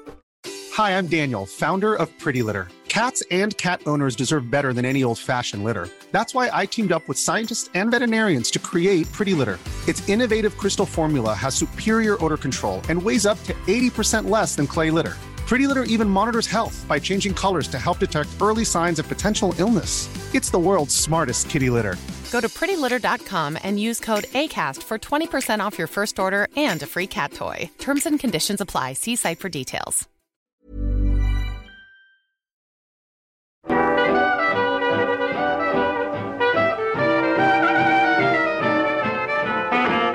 Pues hoy también vamos a colar una entrevista entre lo que suelen ser las dos mitades del podcast Reload, porque mencionábamos lo de las demos de Steam, lo del Steam Next Fest. Una de esas demos, no sé si la habéis visto por ahí, es de un tal Beat the Beats, que resulta ser lo nuevo de Parallel Circles, de la buena gente de Flat Heroes. Y bueno, ya que nos conocemos, ya que tenemos el teléfono, aunque no estamos llamándonos por ahí, hemos querido hablar con Lucas González y Álvaro Soriano para que nos cuenten de qué va su nueva propuesta para realidad virtual, ¿eh? Ojo. ¿Qué tal, Lucas? Álvaro. Bien, muy bien. Un placer escucharte por aquí, Pep. Hola, ¿qué hay? Sí, genial estar aquí con vosotros, hablar un ratito del juego. Si queréis empezamos por el principio. Es una pregunta clásica, pero a mí me gustaría saber cómo salió eh, este Beat the Beats, cómo surge la idea después de un Flat Heroes, que es un juego muy distinto, ¿eh? si no lo tenéis en mente, es un juego de plataformas, supongo, Lucas, en tanto que te mueves y saltas, pero muy, muy conciso y muy basado en la habilidad. Hay que jugar bien a Flat Heroes y esto es una propuesta mucho más casual, supongo, si queremos meter ahí el rollo del fitness. Es bastante fitness. Eh, sí, pero déjame puntualizar, ¿eh? Eh, ver, el juego empezó... Sí, hombre, es que me has tocado. Eh, el juego empezó siendo muy... eh, un poquito más fitness, pero al final el arcade tomó el control. O sea, ahora mismo, sobre todo los niveles ya un poquito intensitos, es más hechas, hechas calorías, pero, pero la parte fuerte, la parte guapa es, es el, el reto de pasarte las canciones, que es al final lo que... Bueno, pues eso, un poquito la, también la esencia de Flagiros. Pero sí, sí, sí, desde luego son juegos bastante diferentes. Ahora, si quieres, te, te cuento un poco, pues, pues de dónde vino, de dónde va y, y en qué, y cómo está ahora. Tú dirás, es verdad que no he dicho nada de la parte musical, pero eh, la forma rápida, quizás, de describir Beat the Beats es como un Beat Saber, pero en vez de espadas virtuales, aquí vas a, a pura hostia, de Justo.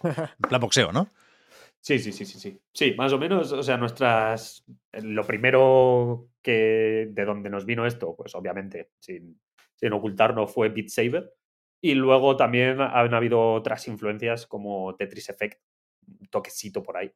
O Lumines, eh, porque me Lumines nos flipa cómo, cómo tratan los niveles eh, en las canciones, o sea, como con las mismas mecánicas te hace sentir cosas diferentes y también queremos conseguir eso un poquito en el juego. Pero sí, básicamente el juego es eh, un juego de boxeo al ritmo de la música que te van viniendo las fichas y alrededor tuyo pues hay un poquito de, de partículas, efectos y cositas para dejarlo ahí una experiencia eh, reconfortante, no es la palabra, hay una la palabra mejor seguro. Satisfactorio. Pero una palabra aquí es satisfactoria, joder, gracias Álvaro. Eh, No, sí, para mí esto tiene doble mérito teniendo en cuenta lo arrítmico que es Lucas, porque esto no se sabe, pero el ritmo y Lucas Sí. son dos cosas, conceptos contrapuestos. No, no se llevan muy Eh, bien. Eso es totalmente cierto, ¿eh? la verdad. Eh, soy una persona arrítmica a la que le fascina el ritmo. O sea, todas las cosas al ritmo me, me parecen súper preciosas, pero soy arrítmico, o sea, lo, tengo ya interiorizado, no, no hay nada que hacer. Y, y bueno, bueno, espérate un poquito. Volviendo un poquito a la pregunta de, de cómo, de cómo surge este juego. Este juego eh, jugamos a Beat Saber allá en 2018, creo. Y, y una noche, bastante ya en la madrugada, lo sacamos ahí con los colegas. Y, y uno de ellos, o sea, es- es- estaba ecléctico con el juego, no paraba de decir esto es lo mejor, esto es el futuro. Y ahí tomamos la decisión de hacer un juego de VR. Y eso fue en 2018.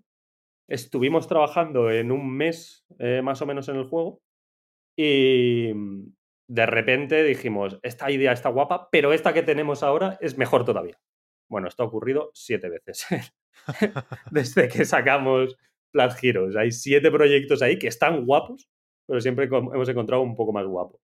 O algo un poquito más. Y esta idea estaba bastante en el cajón hasta que hace en 2021 eh, Álvaro, eh, aquí presente, eh, era mi alumno de, de SAT. Un abrazo a toda la gente de SAT. Y, y acabó la carrera, estaba buscando algo y de repente me vino como que cuadraba mucho, porque Álvaro sabe de producción musical, Álvaro ha entrenado boxeo y Álvaro no es arrítmico. Entonces, eh, como que desenvolvamos ese proyecto y a partir de ahí empezó un poquito más como proyecto paralelo y ahora ya se ha convertido en un señor proyecto. Vale, porque eso os iba a preguntar también. Eh, a ti, Lucas, te conozco más o menos en tanto que sé qué haces en un juego, ¿no? No recuerdo si llegaste a pasarte por el podcast Reload para hablar de Flat Heroes. Creo que no. Que No, estuve con Víctor en el... en el hablar. Hablar, Es verdad. Pero sí que estuviste hace ya unos cuantos años cuando venías de Traveler Tales. Justo. Los tiempos de Lego. Y sabemos que lo tuyo es más la, la parte gráfica, ¿no? En el desarrollo, o visual, en el desarrollo de, de un juego.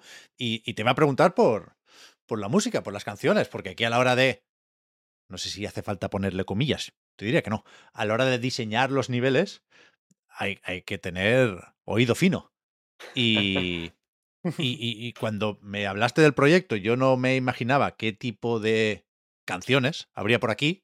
No, no- no sabía si habíais compuesto algo o si habría música sin licencia o qué, pero me he encontrado en la demo como mínimo un temazo de, de Hay temasitos. ¿eh? Jane and the Boys Y acabas de empezar. que... Ya, ya, claro, claro, pero ¿cómo, cómo, cómo es el proceso de seleccionar y licenciar esas canciones? Sí. navegar en la deep web casi, ¿no? hemos, hemos recorrido todos los sitios para buscar la mejor mandanga y traerla. Eso lo ha estado haciendo, Sí. bueno, Álvaro, habla tú que, que eres el que has, has Sí, hecho ahí, ahí te puedo, claro, ahí te puedo aportar más background de todo. Nada, principalmente las canciones, pues al final se busca canciones licenciadas que podamos meter en el juego, en fin, etcétera, detalles que no nos interesan. Pero a la hora de procesar niveles y de empezar a plantear el diseño de un nivel, sí que es verdad que la primera fase es búsqueda de canciones y canciones y canciones que se adapten, que tengan un ritmo potente, que tenga sobre todo potencial para que sea muy divertido golpear, muy divertido moverte y que sean canciones ágiles. Claro, lo interesante de Beat the Beats es que está dividido en álbums, pero cada álbum tiene como su propio entorno su- y sobre todo su propio género musical, que para mí es lo interesante. Y. A esto, de hecho, le acompaña su propio estilo de gameplay. O sea, mi proceso, por ejemplo, de creación sería, ¿para qué álbum estoy creando? Vamos a buscar una canción de ese tipo de género, que sea más cañera, que sea más pop, que tenga más vocales. Y vamos a ver cuál encaja. Una vez lo coges, empieza como lo divertido, ¿no? Vamos a definir el estilo de gameplay de este álbum en concreto y vamos a ver cómo lo metemos. Hay álbumes muy enfocados a ser generalista y bailar. Sí que es un poco similar a bailar. Hemos visto playtest que la gente pues acaba bailando las canciones y jugando secundario y otros álbumes mucho más cañeros, mucho más rockeros y mucho más potentes de gente que se lo toma muy en serio y es que acabas realmente sudando. Y, eso, volviendo también a de dónde vienen las canciones, sí que también tenemos canciones originales, compuestos por, por, un amigo nuestro compositor. Alejandro del, Alejandro del Pozo, exacto. Un crack. Tremendo, buenísimo. Y hemos iterado junto a él y hemos compuesto las canciones pues mucho más personalizadas, ¿no? Que te da esa licencia, y esa libertad de, de adaptarte muy bien a lo que quieres expresar con el gameplay. y, y, nada, no sé si quieres añadir algo, claro, Lucas. Sí, sí, nada, simplemente una, una puntita donde lo de Alejandro es que yo quería tener eh, canciones un poquito al estilo de Daft Punk y Justice, que es lo que me pegaba para mí eh, en el juego de verdad. Y no las encontrábamos por ningún sitio. Así que, pues, este chico con el que ya habíamos trabajado alguna vez, eh, le dije que él de normal compone orquesta. Digo, ¿esto cómo te va? Y dice, sí, sí, sí, yo te lo hago. Y la verdad es que al final han quedado frescas, frescas. ¿Cuántas hay al, final o, en el juego completo? Canciones tenemos, porque tenemos dos modos de juego. El modo principal clásico tiene unas 30 y luego tenemos otro más que tiene otras 5 más. A ver, en cuanto a niveles, son 30 canciones jugables dos veces, porque hay como un nivel, la B-side que llamamos, ¿no? La parte B, la cara oscura, que es más difícil, que es más potente. Y el otro modo de juego, la verdad es que también creo que lo habíamos mencionado poco, pero, pero curioso, sí. Y lo que decías, Lucas, de ser arrítmico, yo estoy también en ese club, pero que, o sea, ¿cómo entrenas, nunca mejor dicho, para, para las canciones más complicadas? O sea, ¿has notado que te resulta más fácil esto que un Guitar Hero, por ejemplo? Pues sí, un poco sí. O sea, la verdad es que como que el feedback que le damos es tan claro que creo que que es si, si, eres hábil, la parte de ritmo no es tan, o sea, no es que sea necesaria, es que viene como consecuencia, o sea, como consecuencia de darle las cosas a tiempo, las sigues a ritmo. Eh, que es lo que me pasa. A lo mejor si, si, me, mira, a lo mejor en las Apple Vision Pro, si me pusieran este juego con la canción que está sonando, podría bailar en discotecas. Es, claro. Eso te voy a decir. El primer uso práctico que le veo. Se, se pivota, hay movimiento de piernas ahí, porque yo acabé, ayer por la noche jugué un poco y esta mañana he jugado un poco más. Y acabé con más cansado de piernas que de brazos. Sí. Porque iba haciendo los saltitos, ¿sabes? Como si fuera Muhammad Ali. Ah, eh, es la primera persona que nos dice eso, la verdad. Yo es que estoy muy mal de las rodillas. Pero al final no te pillaste la bici para ir a. Que va, que va, que va. Joder, macho, eso era, la clave, tú. Eh, pues no sé, o sea, no es totalmente necesario moverte, es más el, movimiento que tienes, el que estás diciendo es el de esquiva, que es como que vienen unos elementos rojos y tienes que echarte hacia un lado. Solo con la parte superior del cuerpo se puede hacer, pero ahí hay libertad, es freestyle, como quieras esquivarte el cacharro. Hay que venirse un poco arriba, ¿no? Hombre, sí, sí, la verdad es que, mira, justo hace poco implementamos, antes tenías que jugar justo en el mismo sitio y como que los elementos te venían justo al mismo punto. Ahora hace poco implementamos eh, que si te echas más para atrás un poco, pues el, elemento te va siguiendo y ese día yo me vine arribísimo. O sea, iba corriendo para atrás y para adelante de la habitación, pero diciendo, soy Naruto, tú, que soy Naruto. No, sí, sí, sí. O sea, eso me gusta mucho, que ahora mismo el juego permite, que antes, hace un mes no lo permitía, permite venirse arriba al máximo. Porque de mecánicas, una vez más haciendo el ejercicio este de pasar lenguaje de juego tradicional a VR y ritmo, de, mecánicas tenemos el puñetazo al frente normal, ¿no? Un, un, jab sería en boxeo al cubo que te viene directo. Después hay un golpe como lateral, ¿no? Con, con brazo derecho hacia la izquierda, por ejemplo, o viceversa. Ganchos, ¿no? De abajo para arriba. Y esquivas y bloqueos. ¿Hay algo más? No, no, no, justo, más o, o- menos. o con esto ya, ya se puede complicar la cosa. Sí, sí, con eso se complica y bastante. Sí, Claro. o sea, hemos mantenido los, los movimientos simples. Hay otros juegos que, que como que te hacen cambiarte de postura o cosas así, pero preferíamos que sea un poquito más freestyle. eh. Lo pegas como quieras. Y creo que lo, lo más.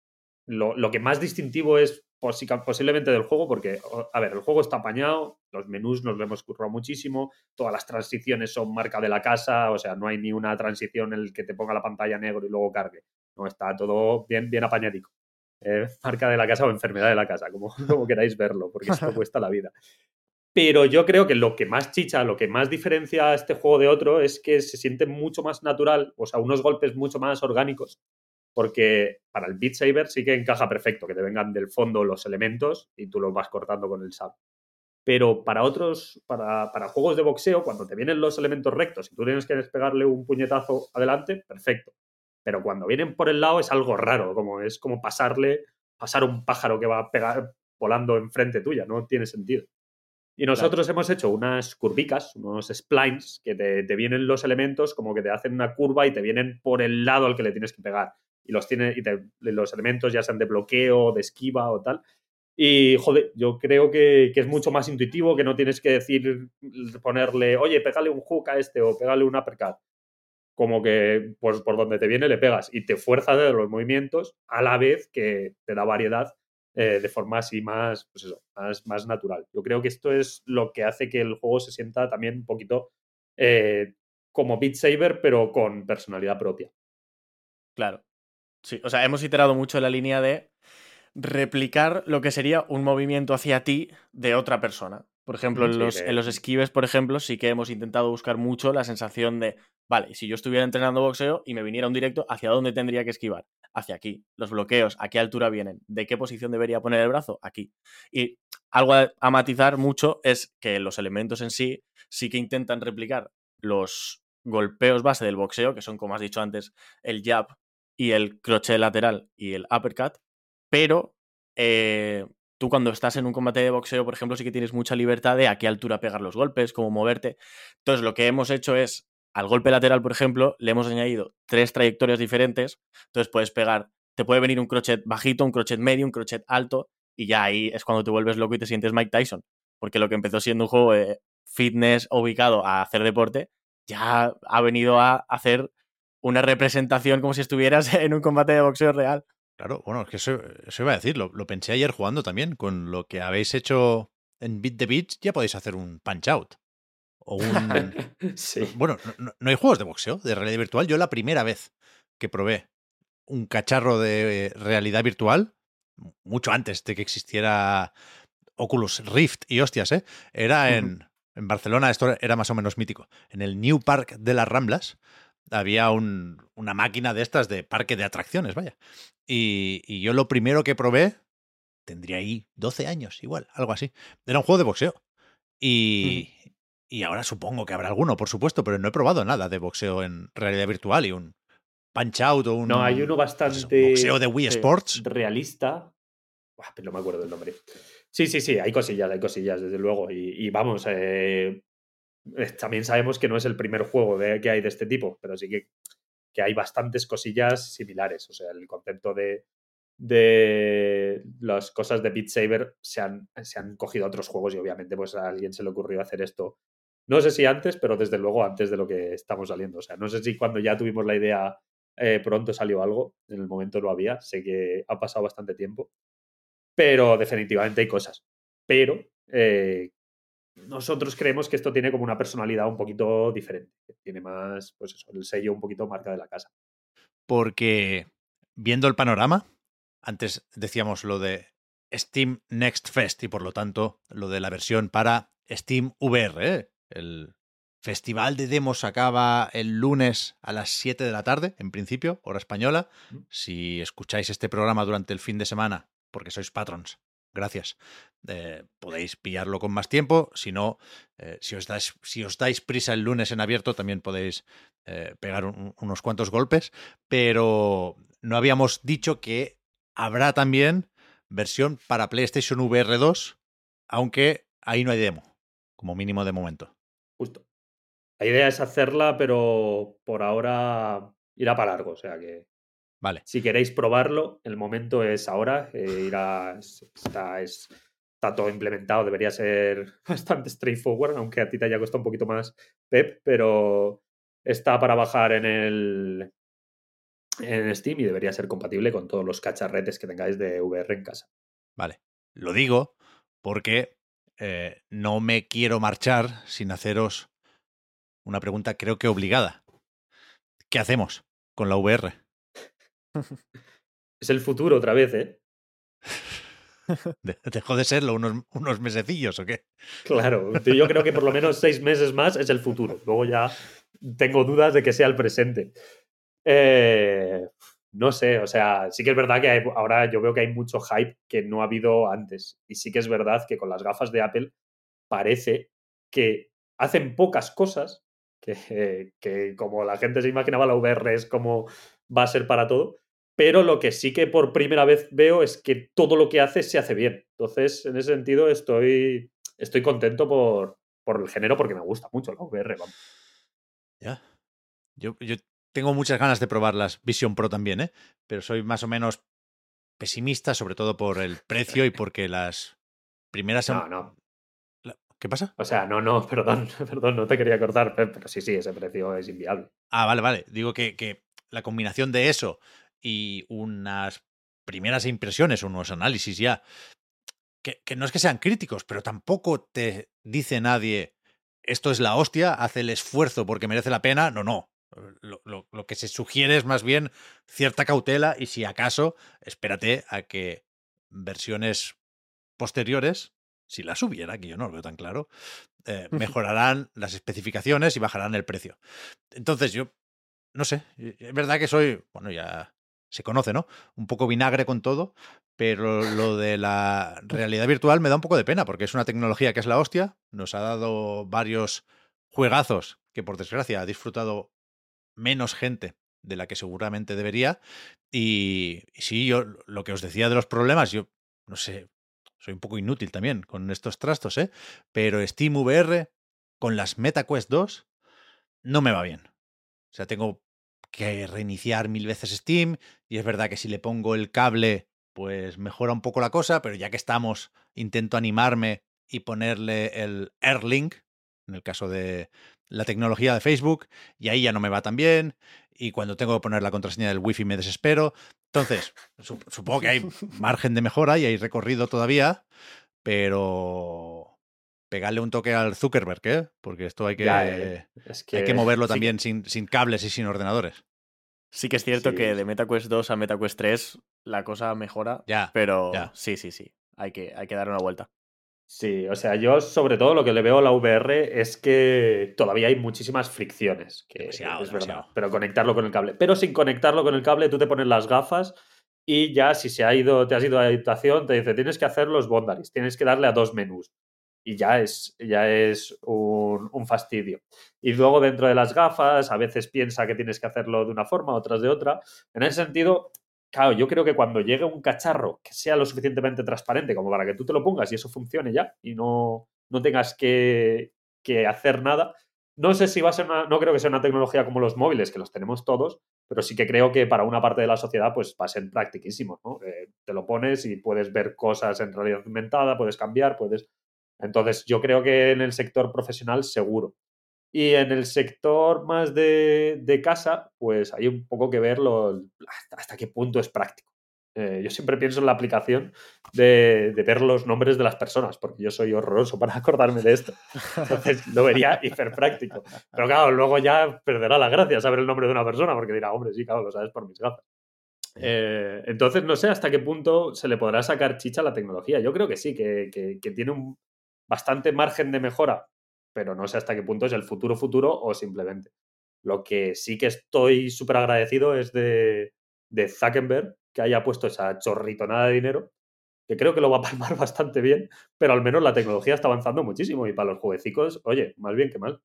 Yo creo que en, en Reality Labs, en ese departamento dentro de Meta ahora, que se dedica a la realidad virtual, están nerviositos, ¿eh? ¿Tú crees? No, es que no Sí, sé. hombre, es que, Es que no- se viene la IA, no-. Y siempre hay Claro, algo. Creo que no es ideal que una tecnología dependa tanto de cuánta pasta está dispuesta a palmar una empresa en concreto. Primero Facebook, Claro. que ya está recogiendo un poco de cable. Después Sony, que parece que esta vez no le está poniendo muchas ganas. Y ahora Apple, que lo mismo sí lo intenta más. Pero vete a saber. Ya. Hombre, Apple, yo creo que las, las intenciones, ya por el mismo nombre, que hayan sacado unas Apple Vision Pro, o sea, si al sacar la Pro, se supone que habrá una más barata Debería, en el futuro debería. y más asequible. Entonces, yo creo que, que están un poco llegando antes para, para que no les quiten la silla. Entonces, deduzco que sí que están dispuestos a, a gastar más. Pero sí, claro, veremos. Tampoco, tampoco están todas ahí. Por supuesto puede ser, ¿eh? pueden pasar mil cosas, pero con lo que hemos visto y probado algunos hasta el momento, parece que no es una prioridad para Apple o para sus Vision Pro, para su, ¿cómo lo llaman? Computación espacial. Ellos no quieren que se hable Espacial, de... espacial, spatial computing. Ahí está. Claro. Y, y- y por eso los juegos de momento no parecen una prioridad, ¿no? Pero eh, imagino que la cosa acabará dependiendo de lo que pida el público o lo que haga la gente que compre el cacharro. Pero claro, es muy fácil imaginar, sobre todo que os voy a contar desde vuestro punto de vista, pues las piezas saliendo de un boquete en mitad de tu salón. Claro, eso la, ahora, a falta de HoloLens, supongo que las Apple Vision Pro son ahora mismo el, el cacharro más atractivo para hacerlo. Sí, joder, las, o sea, las, las gafas de Apple yo creo que tienen bastante potencial. Sí, porque puedes ver el entorno. Entonces, lo que pasa que va a haber que hacer más curro por nuestra parte como desarrolladores para poder hacer juegos divertidos con un entorno variante. Que es... Ya. Pero si, si se llega a ese punto, que eso se, se empiezan a, a sacar cosillas, yo creo que sí que puede tener bastante chicha. Lo que peor llevo de las Vision Pro eh, parece una tontería, pero yo creo que para la VR es básico, es que no tengas vibración en las manos. Ya. Sí, el feedback es que va a ser muy Porque difícil. Para pegar un puño, claro, hay truquillos, podemos hacer, pero claro, te quitan la vibración. Es que a nivel de, de game feel, que es de, de lo, lo que me mola a mí, te quitan la vibración, te quitan el screen shake, porque si le haces screen shake ahí, eh, revientas a la persona, y te quitan el slow-mo, que, que sí, claro, el tiempo es muy, muy cabezón de mantenerse igual en la vida real. Entonces, eh, hay que buscar nuevas cosillas ahí para, para darle ahí, para ponerle azúcar. Antes de despediros, Lucas, Álvaro, Mm. desde hace más o menos media hora tenemos una tradición en el podcast Reload que es preguntar a todo el mundo que pase por aquí, da igual si es desarrollador, colaborador, lo que sea, ¿cuándo creen que va a salir Switch 2 o la sucesora de Nintendo Switch? Esto no lo había pensado porque no he tenido tiempo de pensarlo, claro, pero con los desarrolladores o la gente de la industria tenemos el problemilla de que igual sabéis más de lo que podéis decir. Así que sin joder ningún NDA ni cerraros puertas por nuestra culpa, ¿2024 o 2025? Uf, Vale. Eh, me gusta la pregunta de Broncano, ¿eh? O sea. no Sí, sí, sí, tal cual, tal cual. Tal Se, cual, se tal ha, cual. se ha planteado en esos términos. peligrosa pero divertida. Le diré yo. Yo, nada, primero decir que no tengo ni idea. Pero si tuviera que apostar, apostaría más por final de 2024 que por 2025, ¿eh? Vale, vale, bien, bien. Empezamos bien. Yo, Yo lo que quiero es que, me, me- que entre todos eh, me convenzáis de que es 2024. De que va a existir, ¿no? La posibilidad. Yo creo. Yo diría 2025. ¡No! O sea, en principio 2025. O sea, yo creo que Nintendo ahora mismo lo tienen clarísimo que va a salir en 2024. Y luego, pues pasa lo que pasa. Que, hostia, habéis hecho el PowerPoint este, ¿no? Y al final se te va tres mesecitos más tarde. Bueno, me, me Ya, conformo con un, un 1 a 1, me parece un buen resultado. Marzo 2025. Uy, qué preciso. Septiembre 2024. Vale, vale, vale. Septiembre. Uy, uy, uy. Hay que No, ser no, no. optimista.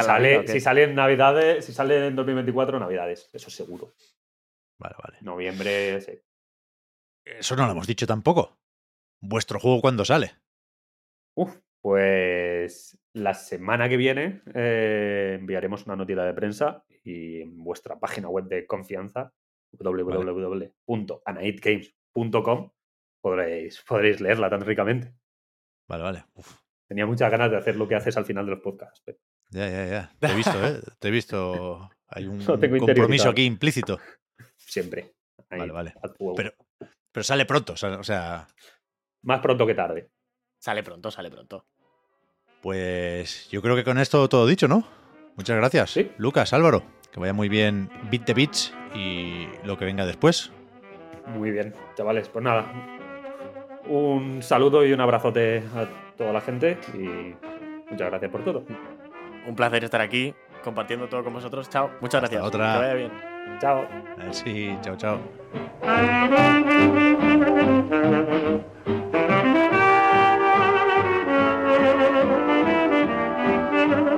Pues vamos con los jueguicos. Permitidme que os pregunte, ¿a qué habéis estado jugando estos últimos siete días? Pues eh, yo los últimos siete y unos cuantos más he estado con Persona 3 Reload, que lo hemos ido posponiendo un poquito. eh, salió la, la semana pasada. Pero es verdad que, que eso, eh, nosotros no hemos podido dedicarle tanto tiempo y a pesar de que llevo, creo que os he comentado antes 30 horas, pero llevo diciendo 30 horas dos semanas, llevaré, llevaré unas cuantas más. Pero yo creo que llevo tres mesecitos o así de, de juego y tengo entendido por lo que le he visto comentar a, a Jaime. San Simón. Tres meses in game, ¿no, Oscar? In-game, in-game. En el sí, por escolar de El personas. calendario escolar. Eh, y se ve que ahí es cuando empieza a explotar un poquito la trama. Yo es que os comentaba que, que ayer mismo la partida que me eché todavía estaba descubriendo mecánicas nuevas que digo, no puede ser que me, me sigan explicando cosas eh, a estas alturas, pero es extenso como el solo, así que a ver si, si nos pueden ayudar. Bueno, la has mencionado, no por casualidad, ha venido en calidad de experto en persona. No es la primera vez, Jaime, porque estuviste también para hablarnos del Persona 5 en el podcast Reload. Eso, Jaime San Simón, amiguete de Eurogamer. ¿Qué tal? Muy buenas, pues muchas gracias lo primero por, por invitarme. Y sí, eh, recuerdo venir en el Persona 5 original, que me ha dolido un poco comprobar que salió hace siete años ya prácticamente. Ya, ya ves, yo, yo he mirado ahora las fechas.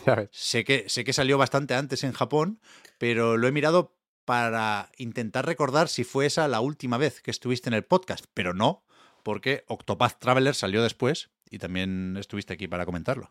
Mm. Sí, ah, eso, ha llovido bastante de- desde entonces, pero, pero vaya, que me alegro eso mucho de, de estar con vosotros por aquí. Bueno, Persona 3 hace todavía más que salió, el original, ¿no?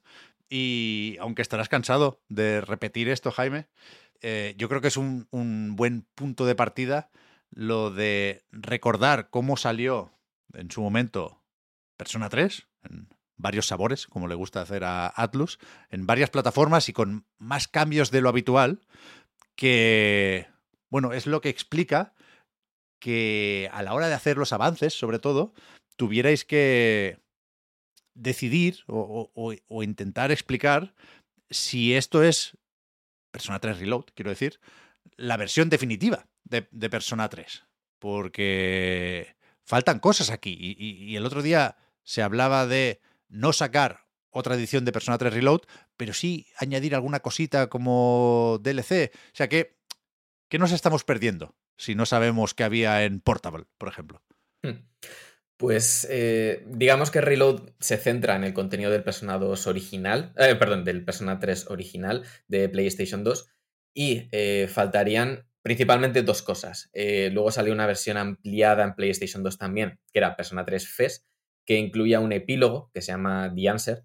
Creo que lo he comentado alguna vez que no soy muy fan del epílogo porque le hace algunos cambios al, al final de, de Persona 3 que, que, bueno, cuando lleguéis veréis que veréis por qué eh, nos gusta tanto el final de este juego a los que llevamos como muchos años hablando de, hablando de él. Eh, y por otra parte, eh, más, se lanzó también una versión para PSP, Persona 3 Portable, que de hecho se ha podido jugar recientemente, se relanzó el, año pasado, que incluía una, una protagonista femenina. Tú podías elegir al principio de la partida si preferías eso, jugar con un chico o con una chica.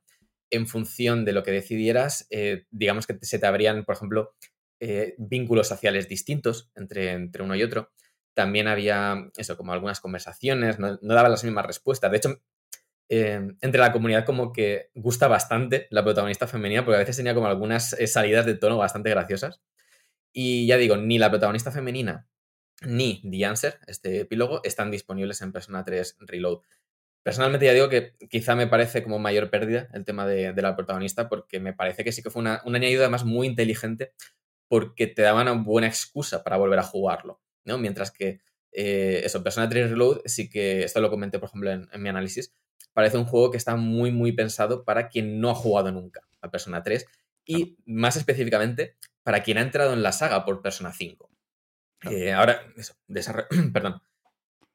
Ahora desarrollaremos un poquito más, pero digamos que casi todas las mejoras de calidad de vida, cambios al combate, etcétera, son directamente trasplantados desde Persona, desde Persona 5. Entiendo también es la entrega más popular con muchísima diferencia. En diciembre estaba dando Atlus unos datos de que prácticamente uno de cada dos juegos vendidos de la saga Persona es o Persona 5 o uno de sus spin-offs. Y, y claro, como que traer a la gente a, a un Persona 3, pues podía ser un poquito complicado, sí que es verdad. De hecho, pensando sobre todo en, en los cambios que, que ha habido a nivel visual, eh, entra muchísimo más por, por los ojos. Yo creo que también es, es imprescindible casi a estas alturas, porque hace unas semanas, de hecho, sin, antes de saber que iba, que iba a jugar a, a Persona 3 Reload, eh, me puse con el 4, eh, con el Persona 4 Golden, y dije, bueno, esto no es, no es el último que hay, porque el Persona 5 lo tengo, pero no, no lo podía utilizar en la, en la Play porque no me, no me funciona el lector. Y dije, bueno, voy a jugar al, al penúltimo, que se verá lo suficientemente bien, ¿no? Que entrará un poco más por, por los ojos. Y, la verdad que se me quedó, se me quedó viejo, eh, sinceramente. Me, me costó un poquito más, sobre todo por, por eso, y el, el remozado visual me parece casi imprescindible también para, para que entre, ya no solo por, por lo que se puede jugar, ¿no? Y por hacer un poquito más eh, dinámicos estos combates y un poquito más ágiles, que eh, sin haber jugado original eh, he visto las diferencias. Y es verdad que, sobre todo el tema, ¿no? De que no puedes controlar al resto de, personajes. Puedes poner unas ciertas comandas, ¿no? Cierto, como una actitud dentro de los combates, pero no los puedes controlar. Aquí yo creo que se han esforzado mucho por, por eso, ¿no? Por, por refrescar un poquito todo y que se haga más, más sencillo, eh, pues eso, tanto para la vista como, como a las manos. Sí, eh, de hecho el original tenía un estilo así como eh, deformado, ¿no? Los personajes tenían como las, las dimensiones así, eh, las proporciones un poco, un poco más cartoon, digamos. Persona 4, de hecho, que precisamente lo he jugado hace poquito, también tenía un poquito todavía ese estilo, antes de que Persona 5 fuese un poco más, más realista. Y, sí que necesitaba ese lavado de, de cara, ya digo, tanto, tanto visual como sobre todo creo que los sistemas de combate de Persona 3 eh, son claramente... O sea, mm, le- les han pasado por encima los de Persona 4 y Persona 5. Eh, creo que lo que es la base del juego la clavaron ya en, la en el primer intento. Porque si tú te fijas, la estructura de Persona 3 es la misma que Persona 4 y Persona 5. Eh, clavaron eso, lo de, vale, pues tenemos que tener eh, las, las clases, la vida diaria, eh, vínculos sociales, mejorar las estadísticas personales y luego de cuando en cuando tengo que meterme a, a a eso, al mazmorreo, pero digamos que tú puedes controlar eh, eso, cuánto tiempo le dedicas, cuánto tiempo pasas en la mazmorra, si te casas poder mm, salirte mm, y volver otro día.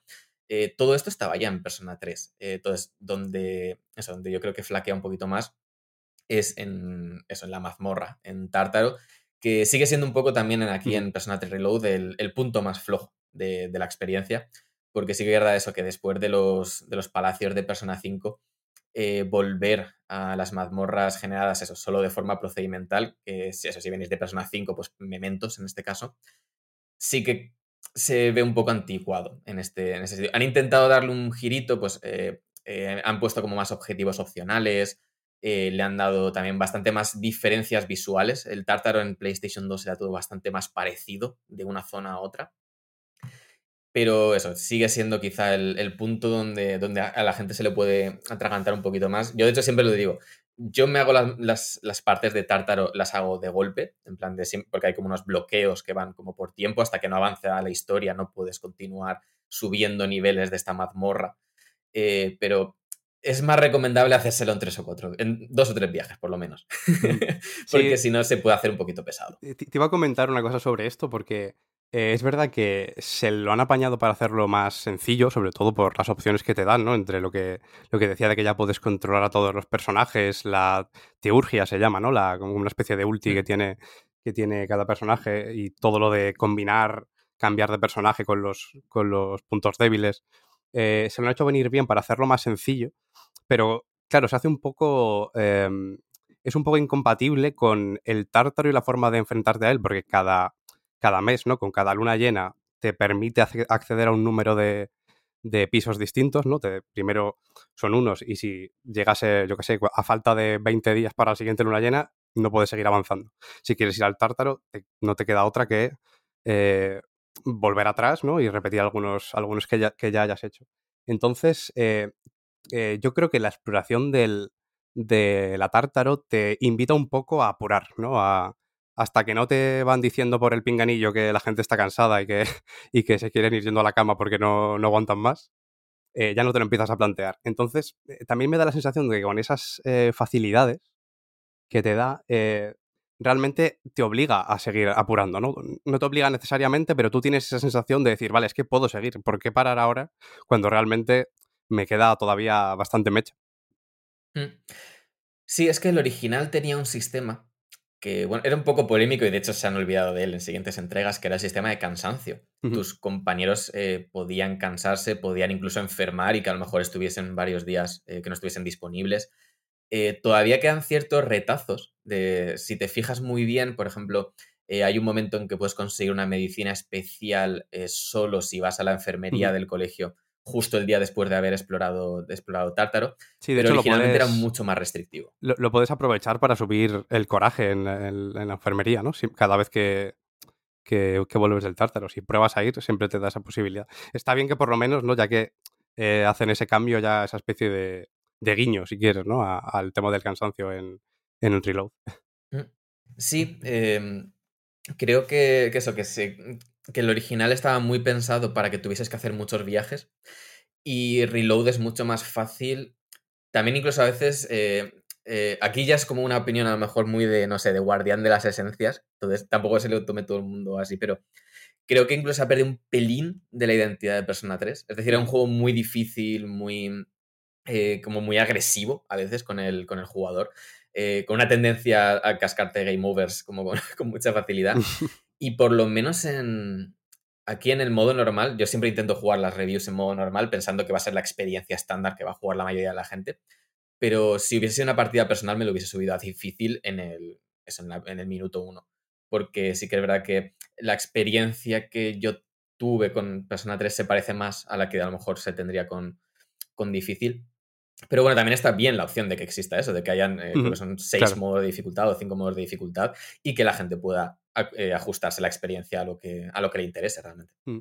Sí, pero es verdad que, sobre todo con esto que, que comentaba, ¿no? De que al final te ventilas eh, todo lo que puedes hacer en el tártaro cada, antes de cada luna llena, te lo puedes hacer de una sesión sin demasiadas dificultades, yo creo, ¿no? Y al final es verdad que no es un tipo de gameplay por ser un, un JRPG que requiera una habilidad específica mecánica, ¿no? Al final si vas a los puntos débiles porque ya te lo sabes y vas hilando combates de esa manera, eh, a lo mejor se, se siente como que, que, tendrían que tendrían que tirar un poquito más de ti, en realidad. Así que subir un poquito la dificultad en ese sentido me, me, parecería una buena solución, de hecho. Mm. Sí, esto creo que eh, lo ha hecho muy bien también Atlus, que es que en la época sobre todo de, de PlayStation 2, sus juegos eran casi todos conocidos por ser eso, muy complicados y, y muy difíciles de acceder. Eran al final juegos que eran a veces como muy, eh, no sé, muy hostiles al, al Ujú. jugador. A mí, por ejemplo, me flipa Shin Megami Tensei 3, eh, pero es un juego que a todo el mundo le voy a recomendar que se juegue la versión, la versión HD, entre otras, bueno, primero por facilidad de, de acceso, evidentemente, eh, pero también por eso, porque te da estas opciones de decir, vale, si no quieres, si no eres, si no eres masoquista y te gustan los RPG que, de- que te castiguen los errores, también está bien tener esa, esa opción. Pero sí que verdad que eso tanto en, por ejemplo, Shin Megami Tensei 3 y Persona 3 son juegos donde a lo mejor encaja más porque tienen una trama un poquito más oscura que, por ejemplo, Persona 4 y Persona 5.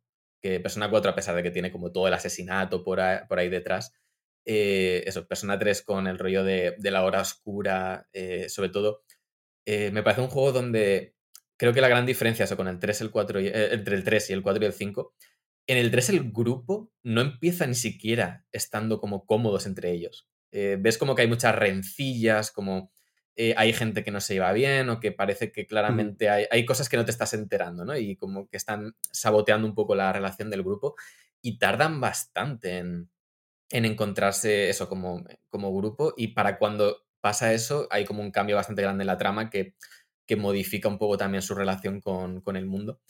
Y, y, eso ya digo que es como bastante diferente a lo mejor de la relación que tienen en, por ejemplo, Persona 5 o Persona 4, que es como que llega un compañero nuevo e inmediatamente es el mejor amigo de todo el mundo.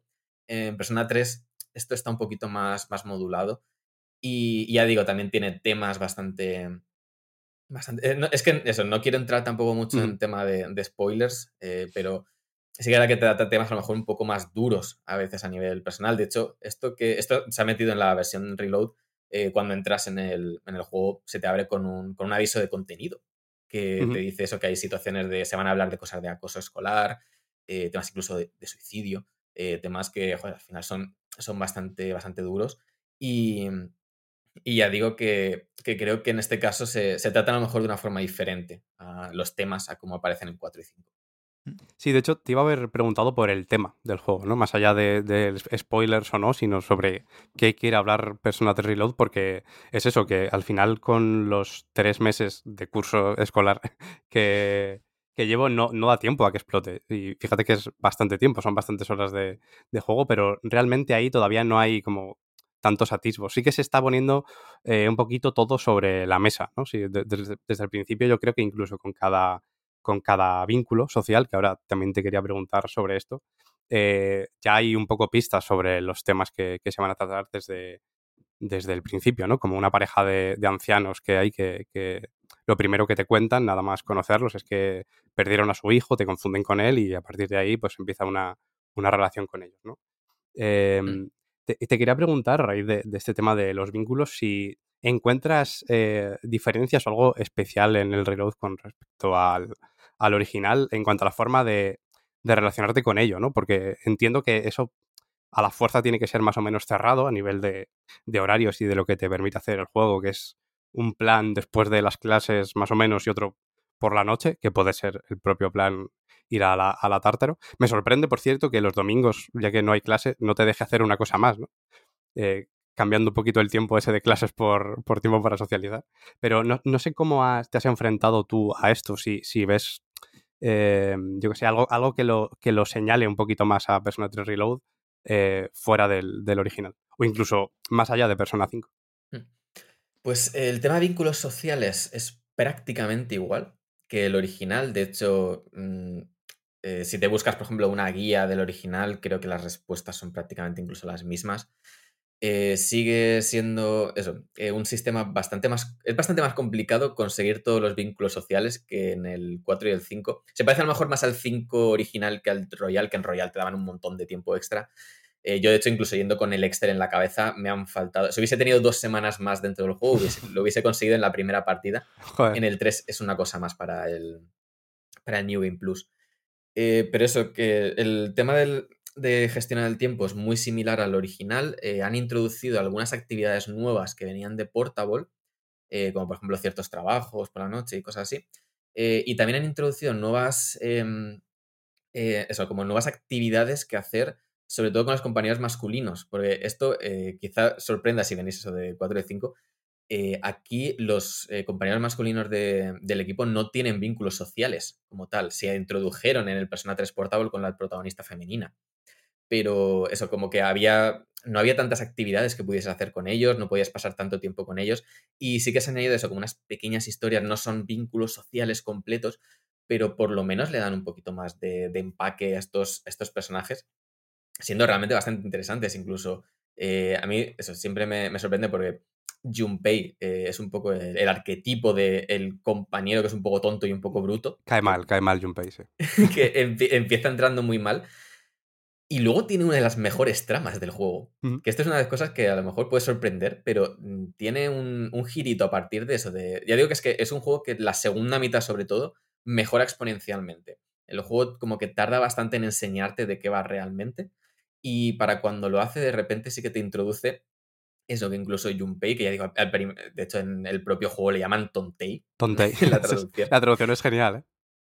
Porque es- sí que eh, sobre la traducción sí que debo decir que me he encontrado eh, algunas cosillas que parece que ha habido algún problema de más de QA que de traducción realmente. O sea, la traducción está bien, pero sí que me he encontrado varias, mm, varios momentos en los que los personajes eh, se referían a ellos por eso, por género incorrecto eh, o por, no sé, como claramente problema de esto está en un Excel, no está en la pantalla, ¿no? Y entonces, claro, el traductor a lo mejor no ha, no ha tenido, no ha sido problema de él, sino de que en el QA no, han, no se han fijado que esas dos cosas no han coincidido. al- alguna cosa no, no casa bien, es verdad. Mm, En plan de Mitsuro se refieren a, a ella en, en masculino, en, al principio de su social link, por ejemplo, cosas así. Pero bueno, quitando eso, es que verdad que es una traducción muy graciosa y que tiene muchos momentos que, saben adaptar chistes eh, de manera bastante, bastante inteligente. Y eso, y como decía que, que Junpei es un personaje que empieza cayendo muy mal. Y entiendo que al final te puedas ir cayendo un poco mal, pero menos, porque tiene una trama, ya digo, que personal de crecimiento muy interesante. Y en- entiendo que, que todas ellas son, son bastante buenas. Por, por lo que he visto hasta ahora, desde luego, las, las premisas y todo lo que, lo, que, lo que te ponen por delante un poquito para que ya te vayas imaginando por dónde van a, ir los tiros. Es verdad que, que, que, bueno, algunas más que otras, ¿no? Porque una, por ejemplo, va de, de un chaval que se quiere ligar a, a una profesora y a lo mejor piensas que no puede haber mucho trasfondo más allá de eso. Pero me da la sensación de que, de que un poco también, precisamente por, por eso están bastante bien equilibradas en cuanto a tono, la- las distintas historias que te, que te traslada cada, cada vínculo social. Mm. Sí, son bastante diferentes entre ellas. Hay, de hecho, una de. Probablemente el social. Eso, el vínculo social. eh, Todavía le sigo llamando por el nombre antiguo. es el vínculo social más, más triste, te diría, de todos. Que es de un, chaval que te lo dice en, el primer momento que tiene, tiene una enfermedad terminal. Al final. O sea, uno de los temas principales de Persona 3 es precisamente eso: la muerte, mm, enfrentarse a la idea de que vas a morir algún día y cómo te enfrentas desde, desde eso, de- desde, desde la ansia de vivir, a lo mejor. Y eso, como dices, encaja con bastantes social links, pero sobre todo uno eso de un chaval que te dice que tiene una enfermedad terminal, eh, tiene veintipocos años, en plan de eso, toda la vida por delante, pero se ha truncado. Y creo que es un vínculo social especialmente, especialmente duro a veces, eh, incluso aunque te intenta contar una, tiene una historia sobre, eh, precisamente eso, sobre un relato que quiere escribir y tal. Y, creo que también es una de las cosas que hace que me guste tanto Persona 3, que eh, cuando se pone serio, se pone muy serio.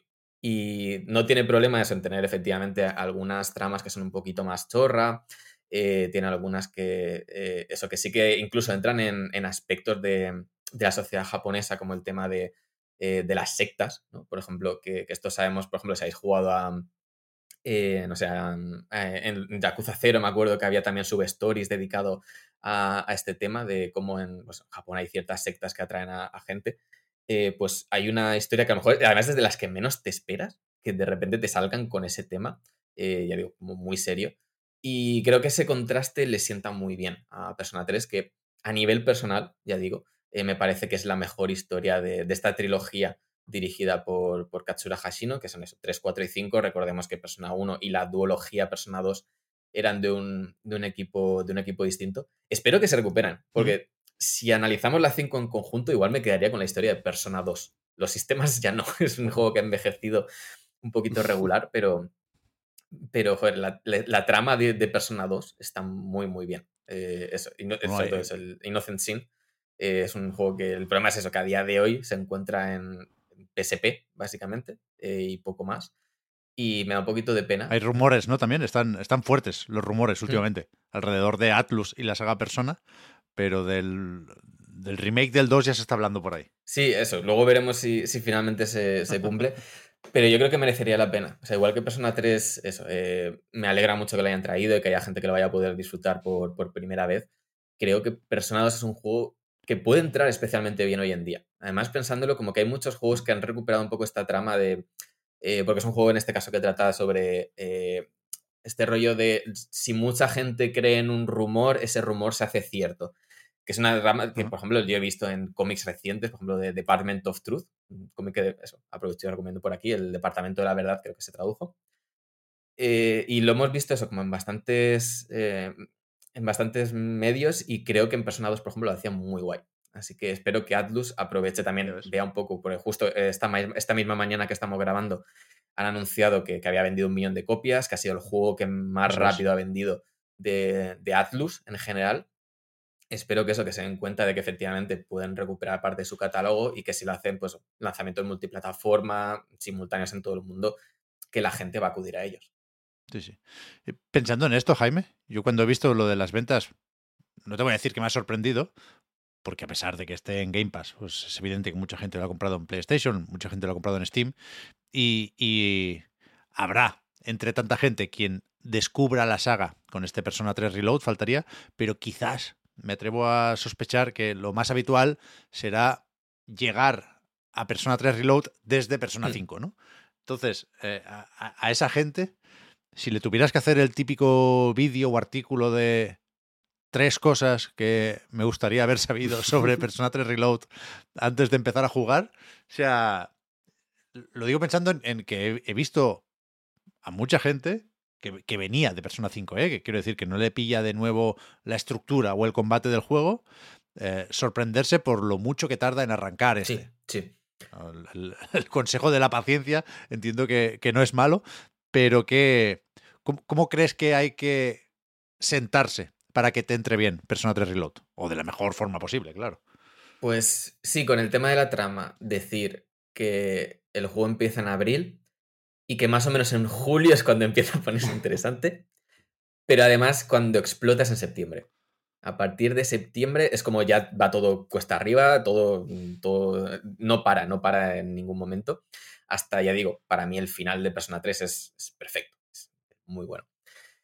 Eh, por otra parte, eso, el tártaro, que tengan en cuenta que que son mazmorras generadas de forma procedimental, que se van a tener que enfrentar a esas mazmorras que son muy parecidas una planta con otra, que intenten eso, pues a lo mejor no pasa, si ven que se cansan, que no hay problema, que se vuelvan a la salida y que hagan un ratito más de vínculos sociales y demás, y, que generalmente eso, el juego lo que te va poniendo son como, como unos topes, pero en ese sentido es menos restrictivo a lo mejor con el, con el tiempo que lo que podrían ser eso, Persona 4 y Persona 5, que sí que era mucho más, tienes que hacer esto antes de que termine esto.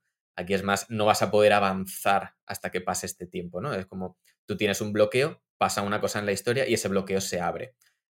No tienes eso, como tienes que terminar este castillo, este, este palacio antes de que, de que pase tanto tiempo. Entonces, eh, sabiendo eso, pues que se puede tomar con un poquito más de calma. Y por otra, decir eso, que realmente mm, muchas de las cosas que se van a encontrar, que sepan que eso, que no estaban en Persona 3, eh, pero que, van a poder utilizar prácticamente todo lo que, todas las herramientas que tenían disponibles. Eh, por ejemplo, el relevo no funciona exactamente igual, no te da como, este, como esta mejora a menos que tengas alguna habilidad pasiva para ello, eh, pero puedes cambiarle el turno a uno de tus compañeros. Esto en el original no estaba. Eh, puedes darle a R1 para que si ya habías detectado una debilidad, eh, te diga automáticamente, o sea, te, selecciona automáticamente un ataque que, que, golpee esa debilidad. Esto no estaba en el original. Entonces, que, digamos eso, como que, que pueden también respirar tranquilos en ese sentido, de que gran parte de lo que dan, por supuesto, que va a estar ahí. Eh, lo único eso, que probablemente no les dé tiempo en la primera partida hacer todos los vínculos sociales, porque el juego sí que verá que es muy, muy, muy estricto con el tema del tiempo. Eh, te falta tiempo por todos lados. Eh, por las noches te sobra, porque por la noche solo hay dos, mm, dos, social links y tienes que dedicarlo sobre todo eso a las mejoras de estadísticas. Eh, por el día es como todo el mundo quiere verte. Eh, a raíz de esto, eh, otra, otra duda, como no, mm, inexperto eh, en persona, ya veremos cuando acabe el reload, pero, pero de momento sí.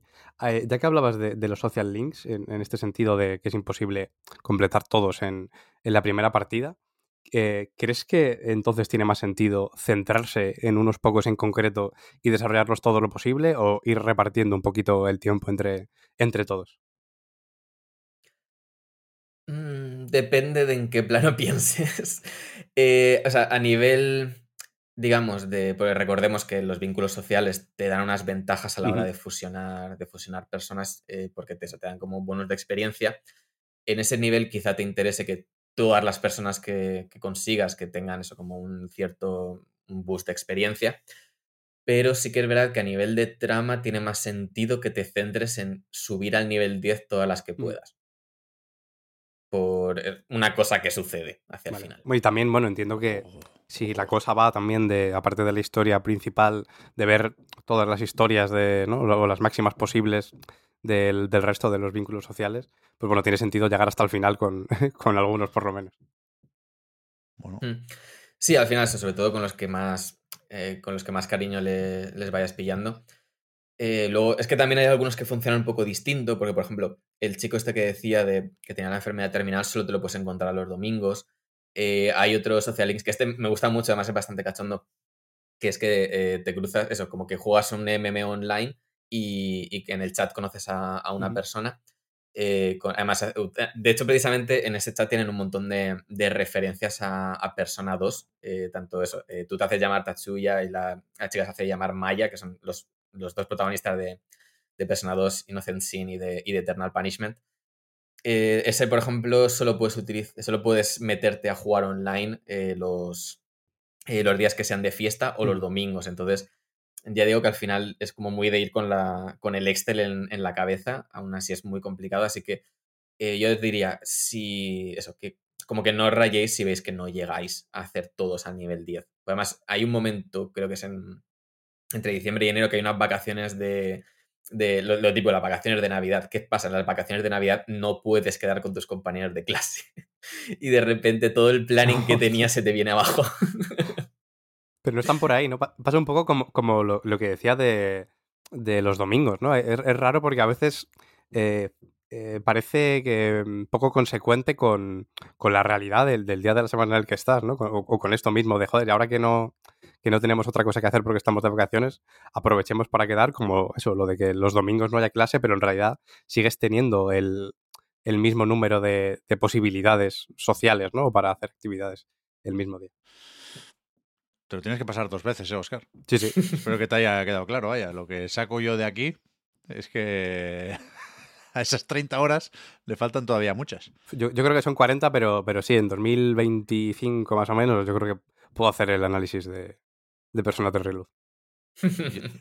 Yo, lo quiero jugar, ¿eh? porque es verdad que la remasterización del año pasado también la pillé en Game Pass y ya lo comentamos. ¿no?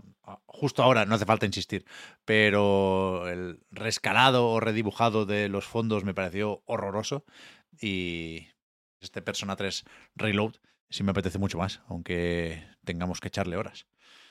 A ver qué viene a partir de aquí. Sabemos que unos cuantos están con el Metafor Refantasio. Entiendo que estás a tope también con eso, Jaime. Sí, tengo muchas ganas y también curiosidad porque, claro, en teoría el, el mismo equipo creativo de Persona 3, 4 y 5 está trabajando en Metafor Refantasio y en su momento ese equipo creativo dijo que no tenía la intención de, de hacer Persona 6, ¿no? Como de querían dejárselo a otro equipo, Hmm. pero la duda es quién forma ese Ya. equipo, qué personas. Eh, sabemos que, o sea, que por ejemplo Persona 5 Royal ya introdujo gente nueva, en Persona 3 Reload también. Entiendo que habrán estado también trabajando un poco en eso, en ver quién es el equipo creativo que lleva a lo mejor una, una nueva dirección, que yo al final creo que le sentaría bien. O sea, a mí Persona 5, mm, bueno, lo he dicho muchas veces, me flipa, me encanta a todos los niveles. Eh, también es un poco eh, llevar la fórmula de Persona 3 a su límite, quizá. Ya. Eh, me gustaría que a lo mejor Persona 6 eh, intentase introducir novedades a lo mejor más, más radicales en la fórmula, porque eso, como que Persona 5 es como un refinamiento máximo de todo lo que estaba ya en, Persona 3. Ya, porque los de Shin Megami Tensei 5 se quedan ahí, van a hacer el 6. O sea, el Shin Megami Tensei 6, no el Persona 6. Mm, Es que al final eso, en Atlus hay como bastantes, bastantes equipos y siempre es como un poco complicado seguirle la pista. Tienes que ir con, con la página de Moby Games, que si no la bueno, aquí sí que la conoceréis, pero sí, claro. para la gente que de fuera a lo mejor no la conozca, si queréis buscar los créditos de juegos de gente, Moby Games es vuestra web. Eh, y tienes que ir eso, como entrando eh, uno por uno a decir, vale, eh, ¿este en qué estaba trabajando? La gente del Shin Megami Tensei 4, ¿dónde ha acabado? Pero al final, por ejemplo, ves que los compositores eh, se mantienen, ¿no? Eh, es decir, eh, Soji Meguro está en, en los Persona y ahora en Metaforre Fantasio, pero en Shin Megami eh, está otra gente, ¿no? Es como que cada uno son como grupitos que van haciendo diferentes juegos y claro, con spin-offs y demás, es como, a veces es difícil seguir la pista de qué está haciendo esta gente ahora mismo. Ya. Bueno, veremos qué, que nos traen a partir de ahora. Y si te apetece y tienes tiempo, Jaime, ya sabes que te puedes pasar aquí a comentarlo, ¿eh? Por supuesto. Y si no, para no encasillarte, también vente con, yo qué sé, Kingdom Hearts 4. ¿Te parece Algún bien? día. Que, que si, no, si no se va a quedar sin comentar. Porque, madre mía, madre mía. Antes de dejarte volver a lo que sea que estás haciendo, Jaime, la pregunta de antes. No pienses que nos hemos olvidado de esto. ¿Tú cuándo crees que saldrá Switch 2?